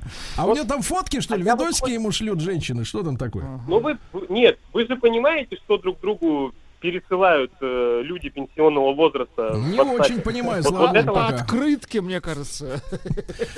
Симпатичных вот медвежат вот и, и колбасу, Да, я да, понимаю, да. да. Хорошо, спасибо, Валера. Итак, папа напрягся, да, решил спасти 6 гигабайт удовольствия, которое составляет всю радость жизни. Э, Давайте Максим из Саранска. Итак, как вас накрыло вчера сбо- из-за сбоя э, в связи, да? Максим, доброе утро.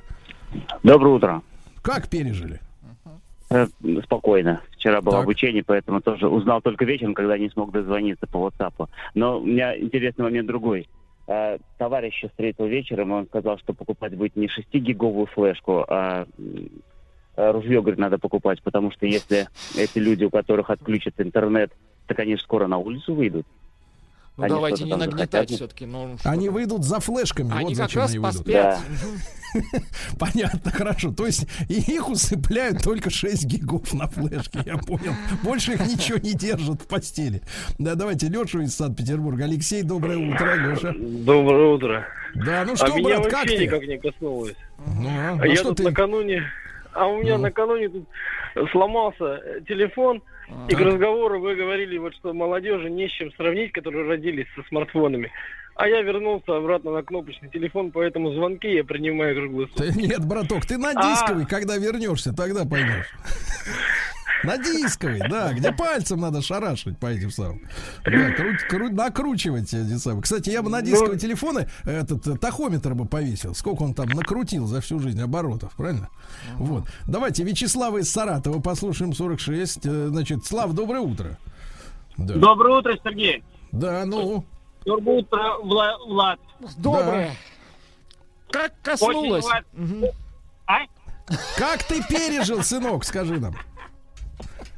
Как дотянул Я до утра? пережил, я пережил прекрасно, я это не почувствовал, я испытал, если бы ты спросил меня, облегчение.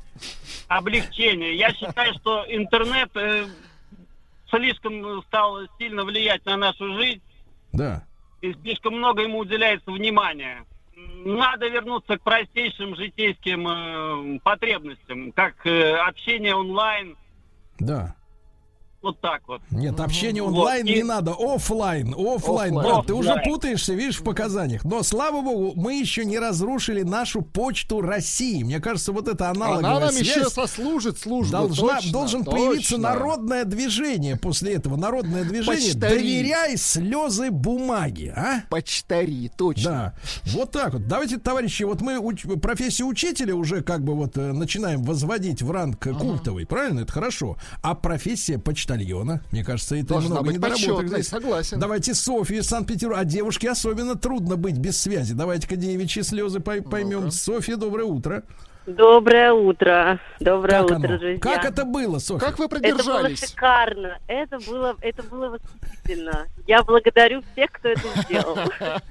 Ну а что вы Я открыли хочу в себе, сказать, что я, как в я сразу поняла, я сразу поняла, что все упало, когда перестал работать Инстаграм, когда перестал работать э, WhatsApp, я поняла, что все не просто так, и все, что, что все это связано и быстро не закончится.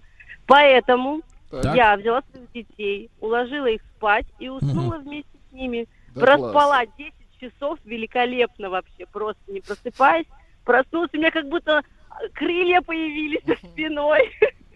Это было шикарно. Я... Это были, это были крылья Прекрасно. Цукерберга. Друзья мои, итак, наши врачи ведь бьют тревогу, что россияне не высыпаются. Вот в чем проблема. Наконец, надо, да. девочка выспалась. Понимаешь? Очень да, давайте хорошо. Володю из Москвы Да. 29. Володь, доброе утро. Владимир. Сереж, дядя Владик, доброе Да. утро. Выспался? Я нет, как всегда.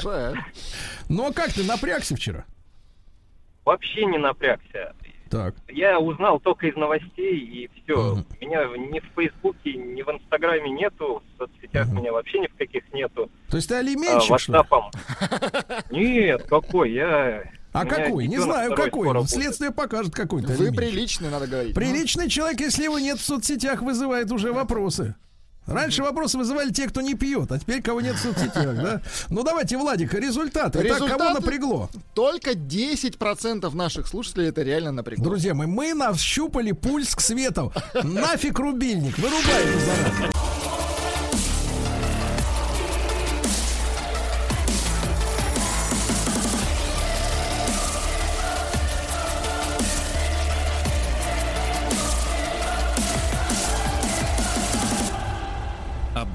Сторона музыки.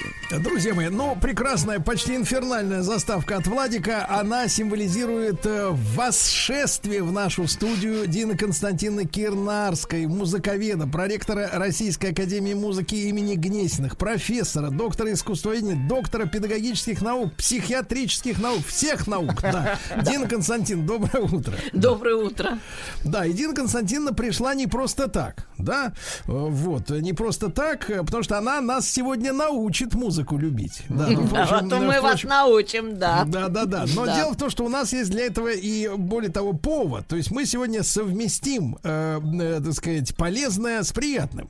Дело в том, что э, в эфир э, телеканала Россия выходит скоро многосерийная э, историческая драма «Седьмая симфония». Она называется режиссера Александра Котта. Она рассказывает о легендарном исполнении седьмой симфонии Дмитрия Шостаковича в блокадном Ленинграде летом 1942 года. Радиотрансляция концерта из переполненного зала Ленинградской филармонии стала и музыкальным символом блокады Ленинграда, и сильным эмоциональным потрясением, которое подарило надежду и укрепило дух людей.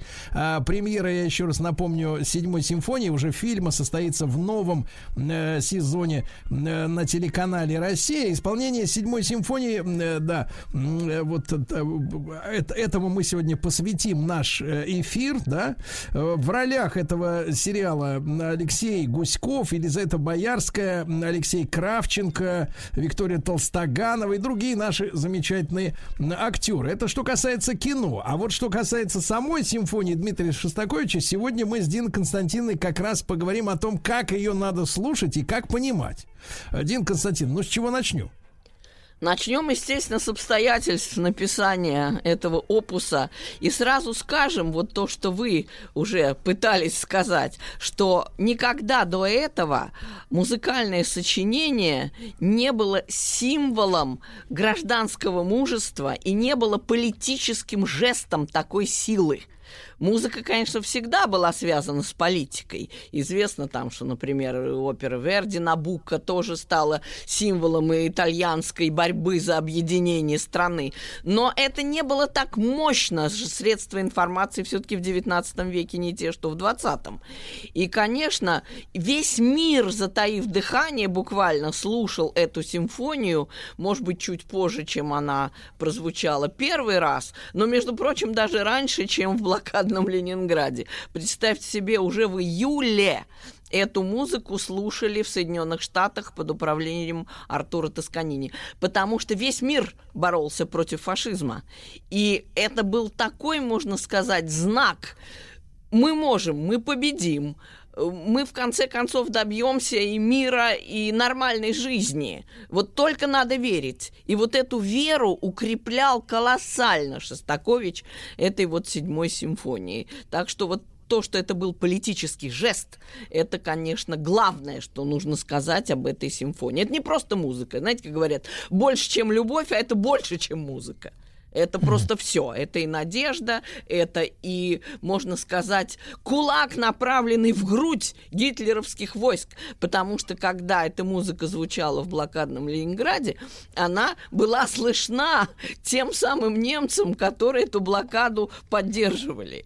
И вот эти немецкие солдаты понимали, что если в блокадном, голодающем, э, замерзающем городе возможен такой вот подвиг, то этот народ, конечно, непобедим. Так Мгм. что вот такое вот это имело политическое гигантское значение. Дин Константиновна, а мы имеем исторические какие-то бумаги о реакции немцев вот на это исполнение? Ну, э, не, не то чтобы бумаги, сами понимаете, они особо там эссе не писали на эту тему. Но, конечно, вот в письмах родным иногда попадаются какие-то строчки. Ну что ж такое, да что ж, черт побери. Вот они там, мы уж думали, они там все перемерли, а они музыку играют. Да еще какую!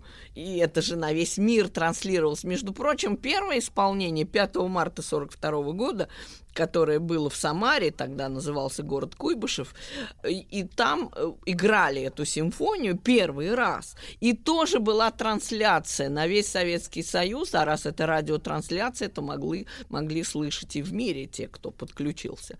То есть, э, ну, тоже это было потрясающее событие. Ну, представьте, это же 42 год, не 45-й. Вот этим и определяется, собственно, сам дух этой симфонии. Э, Ведь э, не надо думать, что все прям визжали от счастья. Некоторые критики в тех же Соединенных Штатах говорили, что это какая-то грубая какая-то она, какая-то топорная, какая-то такая примитивная, еще чего-то такое кряхтели на эту тему. И, в общем, отчасти верно. Это был плакат. Это был музыкальный плакат, а не какая-то, может быть, изысканная такая музыка заумная. Она такая простая, что, ну, кто угодно поймет. Давайте, давайте послушаем немножко, друзья мои.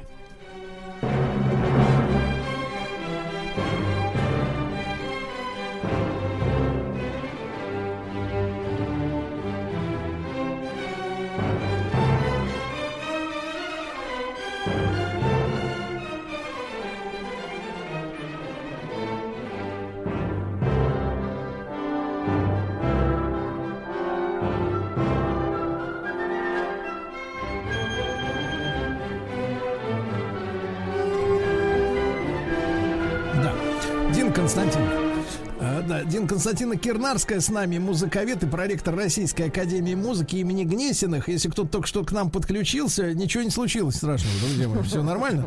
Вот, дело в том, что совсем-совсем скоро эм, многосерийная историческая драма э, «Седьмая симфония» выходит э, на телеканале «Россия», и мы о ней сегодня, об исторической э, симфонии говорим. Э, Дин Константин, вот э, мы начали с этого фрагмента. О чем он, если переводить Этот музыку фрагмент- в смысл? Ну вы да, вот вы знаете, Шостакович вообще знаменит тем, что он здорово переводит музыку в смысл. Прям вот одним щелчком. Причем не только в седьмой симфонии, но и в других сочинениях. Но в седьмой симфонии это его свойство просто переросло само себя, потому что такой был момент. Так вот, начинается симфония как бы с картины мирного труда. Вот слышали вот это бум-бум бьет молот. Это как бы вот индустриализация, вот заводы, вот такой напряженный Фоторитмическая, да. труд, да, напряженный труд, там стахановцы, что страна мужественно борется с разрухой, с отсталостью, вот там махает, можно сказать, кувалдой и превращает ее э, в современный э, Так. станок. Вот Давайте, так. друзья мои, услышав это описание Дин Константина, еще раз вслушаемся в мирную жизнь. Мирная жизнь.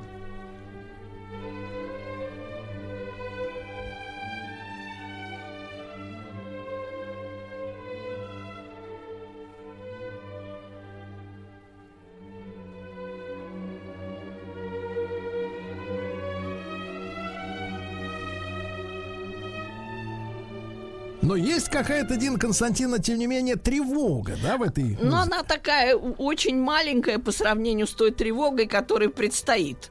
И вот интересно, что вот эта тема, которую мы с вами сейчас слышали, это вторая тема первой части, э, ведь Шостакович, он все с подковыркой всегда говорит. Вот с каким-то намеком, с прищуром, что, мол, хотел сказать, да вот не сказал, а вот вы сами догадаетесь, вот в таком духе все время высказывается всегда. А здесь вот первый раз буквально он прям, ну вот, умиляется вот этим лугам, этим полям, вот этой мирной жизни, которая хороша только тем, что нет войны. Вот как говорит наш народ, вот лишь бы не было войны, вот уже что угодно, вот не было бы войны. И вот Шостакович впервые, можно сказать, слился с народом. Господи, слава богу, уже чтоб только не было войны. И вот эти вот мечтательные картины, знаете, как человеку во время войны предстают картины его мирной жизни. Как он вспоминает, как это было прекрасно, а я не ценил. Да. И вот Прод- это все вот Давайте продолжим, говорит. Владик, вот эту вот мирную жизнь еще чуть-чуть.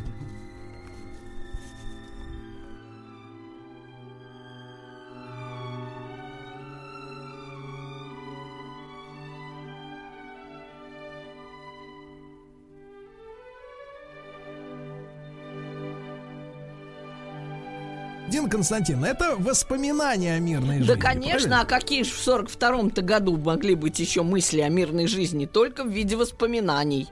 Вот вся Есть страна. такая ностальгическая Ну, тоска. да, конечно, ностальгия, но да. то, между прочим, в мажоре представьте себе. То есть все-таки это более-менее светлые воспоминания. А какие еще они могут быть?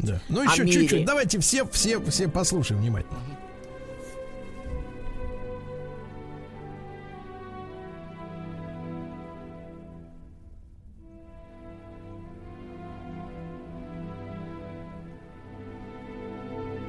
Каждому вспоминается свое, да. Вот. Дин Константин. Итак, это, пер, это второй, э, вторая, э, второй фрагмент первой части, да? Да, а потом случается вот это ужас этот случается. Ну, давайте. вот Давайте. э, вторгается э, тема нашествия.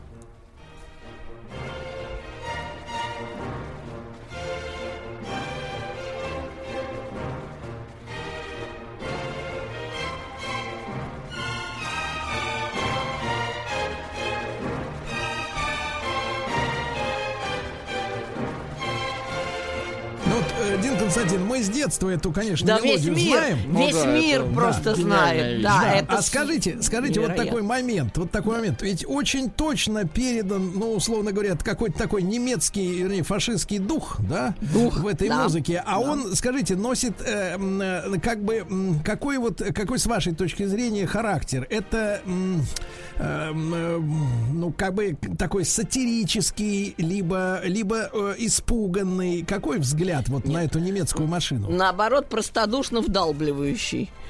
Шостакович вообще э, придумал, как описать зло в музыке. Вы, может быть, думаете, что это какие-нибудь трансформеры, какие-нибудь монстры, что-нибудь дикое. А это на самом деле, ну, простецкая вещь. Вот помните, как на Нюрнбергском процессе немцы говорили, да я чё, я исполнял приказ. Ну, простые ребята просто вот кожу сдирали прям вот э, в Бухенвальде где-нибудь там или в Аушвице. А я чё? Мне вот сказали, я чего? Вот это и рассказывает Шостакович. Зло вырастает из сердцевины будней. Оно не, не спускается там с небес дьявольской ухмылкой. А эта ухмылка рождается у самого обычного человека. Он превращается в монстра. Вот любой из людей может превратиться в некоторых обстоятельствах, что и произошло с цивилизованной немецкой нацией. И вот э, Шостакович именно показал, что а, была такая простецкая песенка. Вот так вот начиналась эта тема. Мы сейчас слушали ее более-менее уже в зрелом виде, так сказать. А ведь она, как вот в Болеро Равеля, и Шостаковича иногда упрекали, говорят, а вот плагиатор методику Равеля, значит, принял, взял на вооружение. Ну, то есть усиление, да, такое? Да, Да, вот да, да, да, одна и та же музыка, одна и та же музыка звучит тысячу раз, и все более и более инфернально, все более и более вот в адском таком ключе, вот прям из ада. Но то, что она из ада, вы понимаете не сразу, так как это и было с гитлеровской Германией. А чего? Они-то пришли к власти на законным путем, никто ничего такого не думал. А вот то, что оно такое, это уже оказалось, как говорится, опосля. Так вот, Шостакович показывает, как это произошло. Было вот так невинно, ля-ля-ля, фу-фу-фу, так ничего такого. А потом вдруг как вдарило, и никому мало не показалось. Давайте послушаем, что опосля.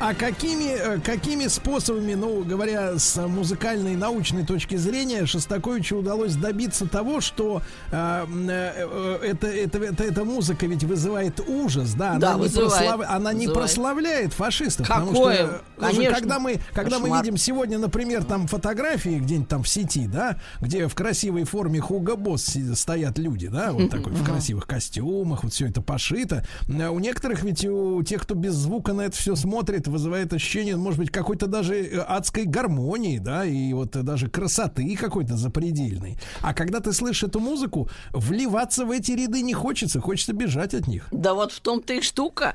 Э, Ну, он сделал просто инструментовку мастерскую. Это такая же э, методика, как действительно, как у Равелю в Болеро. Методика. То есть вы берете сначала там где-то на флейточке что-то такое насвистывает, а потом вы даете мощную медь медные инструменты, это уже и- идут валторны, входы, и тромбоны, и тубы, это уже, а, это уже То адский низ- низы, рев. да, такие? Рев, да, рев. И ударные, ударные инструменты очень сильно, так сказать, надали тут в этот самый мотив, впрыснули, что называется, энергию злую. Тут что интересно, Дин Да. Константин, может быть, мы чуть-чуть вот так вот маленькое отступление, да? Если мы посмотрим на культуру советской звукозаписи, э, то вот, например, там в 50-е 50-е, 60-е, даже 70-е годы э, барабаны все время при загашивались. То есть вот э, всегда им уделялось, да, вот этой ритм партии, ритм секции, там бас-гитаре и барабанам, их все время куда-то уводили э, за сцену, э, выпячивали голос там и какие-то, может быть, дудки там и, и рояль. Э, и это из-за того, как раз, видимо, что в культуре, в сознании вот э, бас-гитаре и барабану вот при, приписывалось нечто такое темное, скорее, да, начало. Вот Шарахает этот- по мозгам. Совершенно, между прочим, э, совершенно биологическим образом. Прям по кишкам бьет. Это, в буквальном смысле, потому что сильно низкие, низкие частоты, они очень физиологичны вообще. Всегда. И есть, и были. Естественно, никаких бас-гитар в симфоническом оркестре нет, но Ну, там есть литавры- контрабасы. литавры, контрабасы и э, низкие духовые могут быть, вот тубы как раз. То есть это тутти, это оркестровая тутти, весь оркестр бьет просто на отмуж изо всех сил. Ну, чуть-чуть, давайте еще послушаем.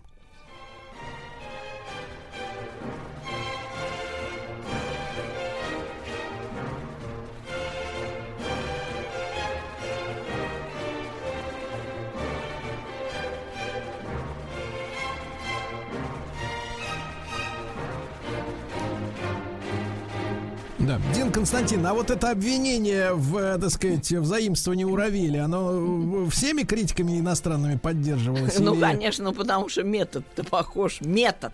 Но тематика А в чем, совсем объясните, другая. пожалуйста, тогда, объясните, в чем отличается э, плагиат от метода, вот чтобы мы понимали. Ну, Ну, метод, ну, например, если вы будете свистеть чижика-пыжика сейчас, а потом его шарахнете на барабанах этого же чижика-пыжика, вот вам будет и метод Равеля. Но музыка совсем другая другая.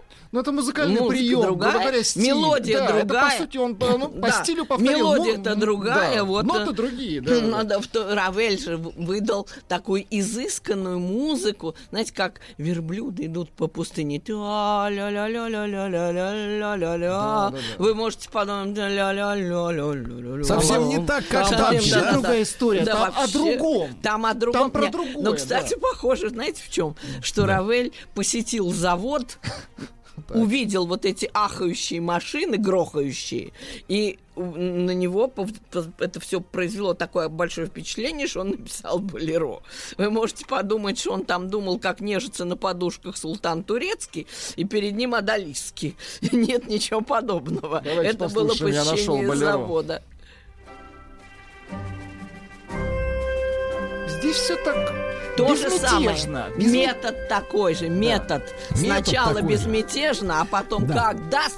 Вот. Да, друзья мои, я еще раз напомню, что в этом сезоне э, выходит многосерийная историческая драма на телеканале Россия. Называется она «Седьмая симфония». Режиссер Александр Кот рассказывает драма о легендарном исполнении седьмой симфонии Дмитрия Шостаковича в блокадном Ленинграде летом 1942 года. И с Диной Константиновной Кирнарской, музыковедом и проректором Российской Академии Музыки имени Гнесиных, мы сегодня разбираемся, как слушать и понимать эту симфонию.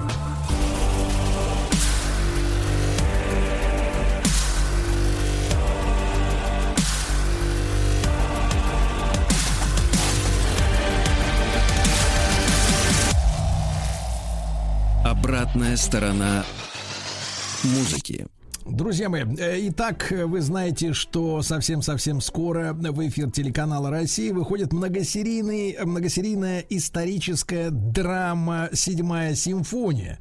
Дело в том, что исполнение той самой «Седьмой симфонии» в переполненном зале Ленинградской филармонии 9 августа 42 года и его трансляция по радио стали и музыкальным символом блокады Ленинграда, и невероятно сильным эмоциональным потрясением, подарившим надежду и укрепившим дух людей.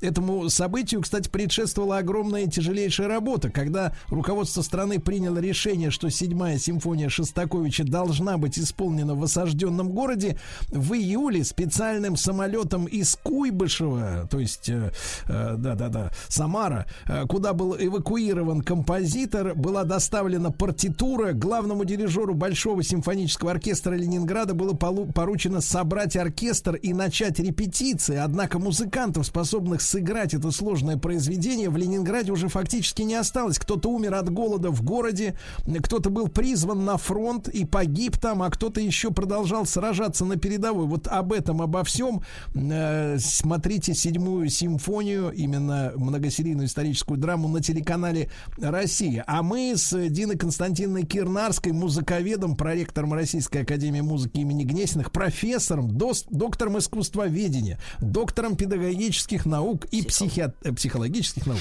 Мы продолжаем отвечать на вопрос, как же это произведение о котором пойдет речь на экране, э, как его слушать и понимать правильно, да? Э, Дин Константиновна, что же дальше?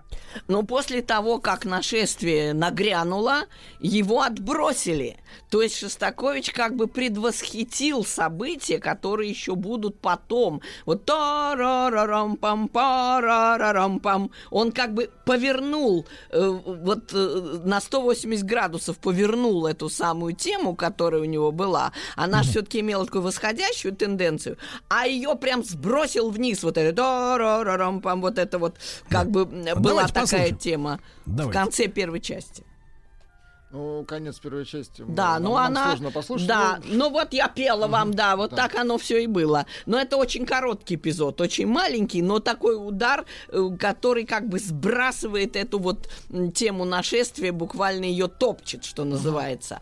А, но потом начинается это вот самое интересное. Дело в том, что ведь это время, 42 год, еще победа даже и не брезжила сражался Сталинград, он уже был близок к победе, в общем, там уже все было понятно, но что Сталинград? Враг в середине страны, в сердце, на Волге. И э, еще долго приходилось сражаться, бороться и, главное, надеяться и верить. Вот что. И вот во второй части Шостакович показывает эту неопределенность. Вот не знаю я, что будет, не знаю вот щупает звучит. что-то, вот это вот что-то такое, как опустевший город, в котором летают листья осенние. Вот что-то такое смутное, вот печальное. Давайте, давайте послушаем, Да. да.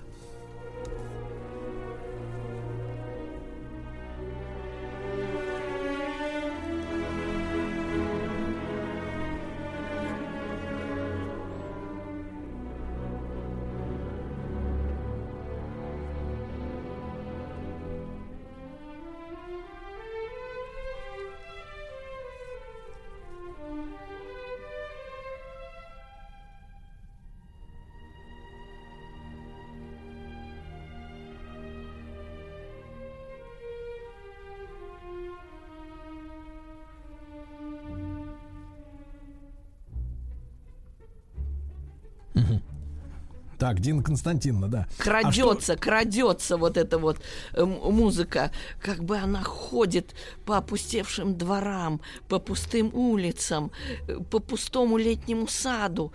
Ведь Шостакович ленинградец, он там родился и прожил всю жизнь. И вот вспоминая теперь блокадный Ленинград, он понимает, что там людей-то почти не осталось. Вот это да, какая-то тонкая боль, вот это вот, Пустота. да, да, пустота, что-то носится в воздухе непонятное, и неизвестно, главное, куда оно принесет, чем оно, собственно, обернется. Вот это вот это да, блуждание-то. Вот, может быть, какой-то оркестрик вспоминается, знаете, такой оркестрик бывает в садах. Какие-то воспоминания, летают какие-то непонятные мысли, и ты не знаешь, к чему все придет. Вот что главное в этой второй части. Вот какая-то неопределенность. То воспоминания, то страхи, то пустота.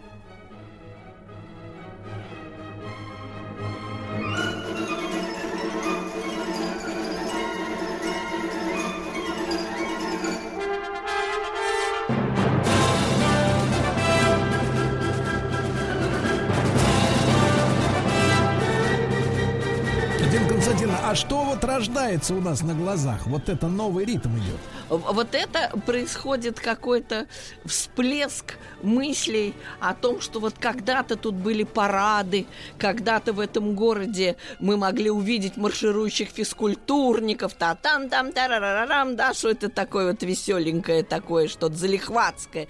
Но теперь это уже кажется каким-то адским видением.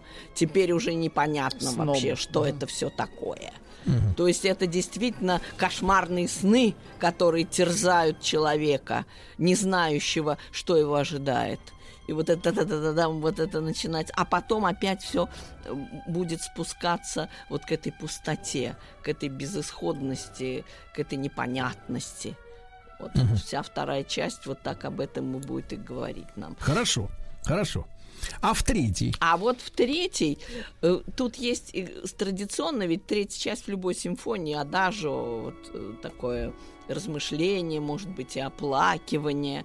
И здесь тоже вот ступор. Вот наступает ступор, бывает. Столько погибших, столько горя, что уже сил нету вместить это все. Ты уже просто обалдел, вот все. Силы кончились. И в этом адаже мы видим и скрежет, и какое-то такое тяжелое продвижение в неизвестность. Вот это какая-то вот непонятная и скорбь, и усталость. И все, что преследует человека на войне. И оплакивание, видите, вот такой речитатив, такой прямо трагический. Да. Да, давайте послушаем. Плачет. Но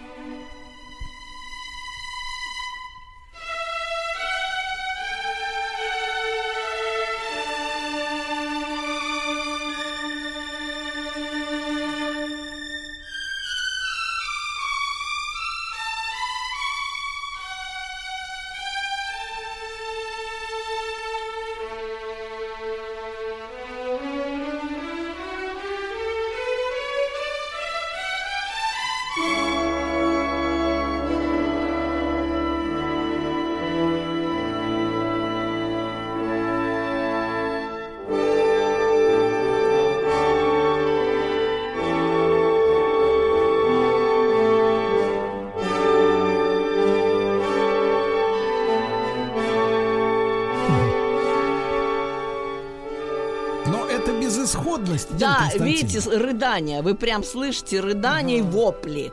э, Бессилие и гнев, Отчаяние, и да. отчаяние, да, что...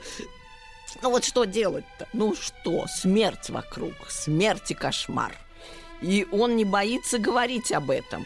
Вот этот кричащий голос, отчаянный, он действительно вызывает сочувствие. И главное, что композитор не гонится здесь за какой-то красивостью, вот за какой-то упорядоченностью. Он прям плачет, вот как есть, вот как есть. И, и вы тоже плачете вместе с ним. И кричите, потому что уже не, не все, уже не знаешь, что, что, куда, к- куда бежать. Как это прекратить, этот кошмар? Как?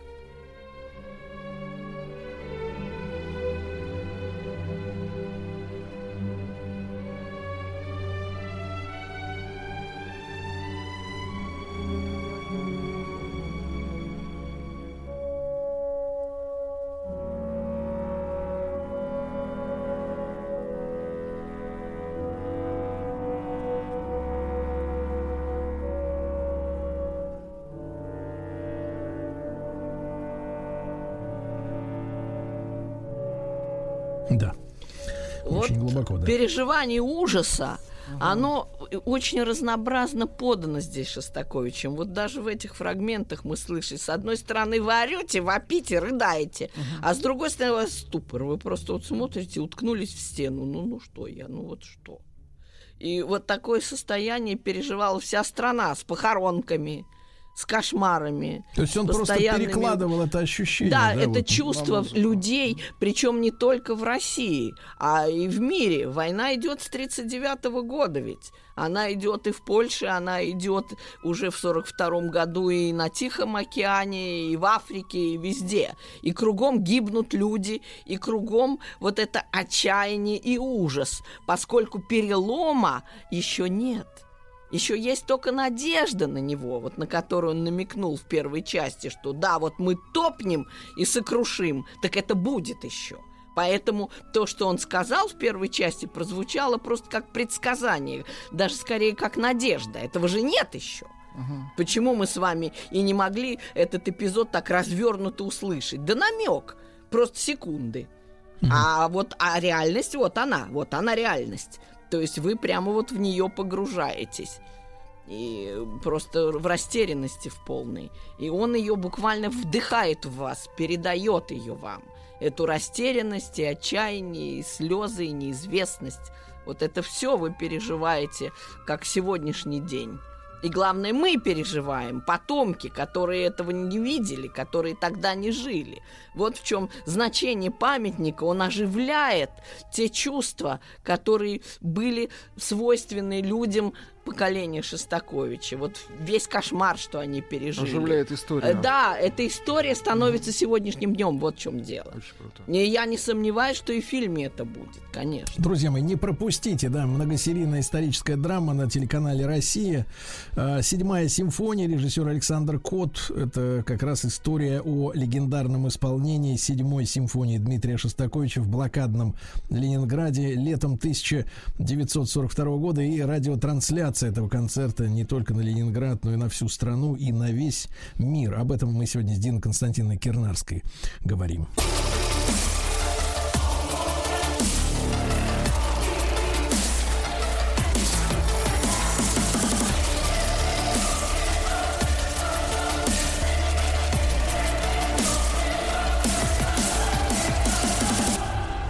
Обратная сторона музыки. Друзья мои, Дин Константина Кирнарская в нашей студии, музыковед и проректор Российской Академии Музыки имени Гнесиных. Мы сегодня говорим о том, ну, начали такой разговор, да, он огромный, как э, слушать и понимать э, седьмую симфонию Дмитрия Шостаковича, написанную э, в 42 году, в 1942 году. Э, Дин Константин, но ведь э, автор не может бросить э, человека наедине вот с этим ужасом, да, ведь это не, не финал.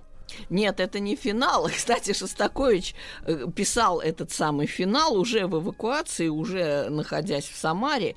И он писал своему другу Ивану Солертинскому, тот был в Новосибирске в это время, Шостакович ему говорит, ну вот не пишется, ну вот не пишется финал. Между прочим, финал симфонии всегда проблема. Потому что ты должен сказать, а к чему все свелось. Вот, вот точку давай поставим. И Шостакович сделал совершенно потрясающую вещь здесь. Я бы это назвала вот дневник солдата. Вот эта последняя часть. Он не стал обманывать нас и говорить, что вот уже победа не за горами, а вот она уже завтра. Нет, ну зачем? Он по горячим следам пишет. Вот знаете, вот прям как Симонов, я убит под Оржевом. Вот это вот все он рассказывает. И канонада, и картечь, и бегом-бегом в атаку, и какие-то вот э, сны непонятные. То вспоминается прошлое, то ты погружаешься в гущу боя. Бежишь, бежишь и не знаешь вообще, чем все кончится, куда ты прибежишь, к жизни или к смерти. Вот и Шостакович погружает нас буквально вот в эти будни войны, Солдатские. да, солдатской жизни, что после этих воспоминаний, после пустого города, после слез, после оплакивания, что остается? Что? Борьба, война, война во всем ее голом виде. Вот, вот видите, слышите, да-да-да-да-да, вот он прям погружается в этот бой, потому что ничего нет больше сейчас. Послушаем.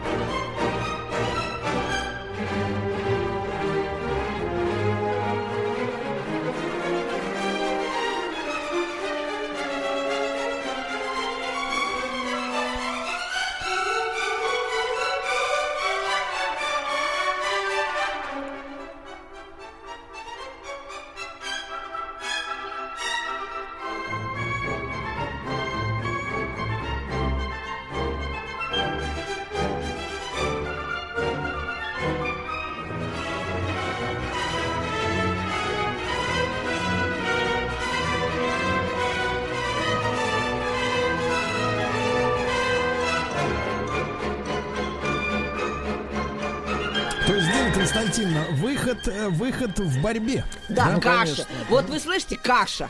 И Шостаковича многие упрекали, говорят, что это какая-то бесформенная ерунда, что это такое, ды ды ды ды ды что-то такое вот все. Елозит, елозит, Что-то ча- происходит а на них. чего непонятно все. Так это оно и есть, это и есть война. Ведь вы нигде больше это не увидите, потому что в любом фильме это будет буквально несколько секунд. Mm-hmm. Ребята, в атаку, все бегут, стрельба, кошмар, дым застилает глаза, и вы ничего не понимаете. И вот здесь Шостакович вас погружает буквально в эту гущу боя, вот в этот кошмар, который пережил солдат, когда он ничего не понимает, озирается на него, всюду бегут, и он сам бежит. И вот вы начинаете ощущать вот это все, это становится вашей кровью буквально. То, что произошло тогда с бойцами, с солдатами. И кроме борьбы ничего нам не осталось. Здесь не может быть гармонии, да, в принципе. дневник войны – это уникальная совершенно часть, финал седьмой симфонии. Несмотря на то, что нашествие более знаменито и более эмблематично, скажем так, финал вот он вот реальность просто создает, реальность. Кружится все, кружится, вот как зимой. Непонятно, то ли стрельба, то ли снег. Дин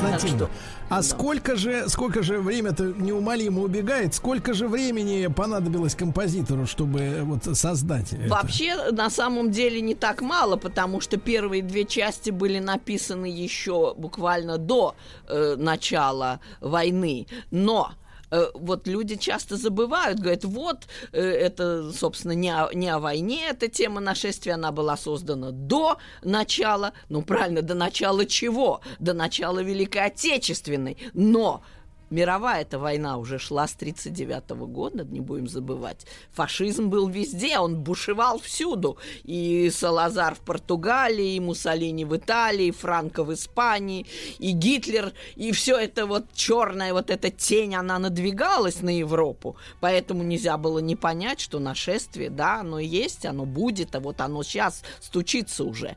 Так Да. что вот это было создано э, еще до начала войны. А потом уже третья, четвертая часть, они уже были завершены. И вот э, как раз-то вот 5 марта 42 года премьера э, состоялась в Самаре, тоже э, с трансляцией. Дин Константиновна Кирнарская с нами, музыковед и проректор Российской Академии Музыки имени Гнесиных, друзья мои. Ну, а многосерийная историческая драма совсем скоро на телеканале «Россия». Называется она «Седьмая симфония», режиссер Александр Кот и исполнение этой симфонии в блокадном Ленинграде летом 1942 года. Не пропустите. Еще больше подкастов «Маяка» насмотрим.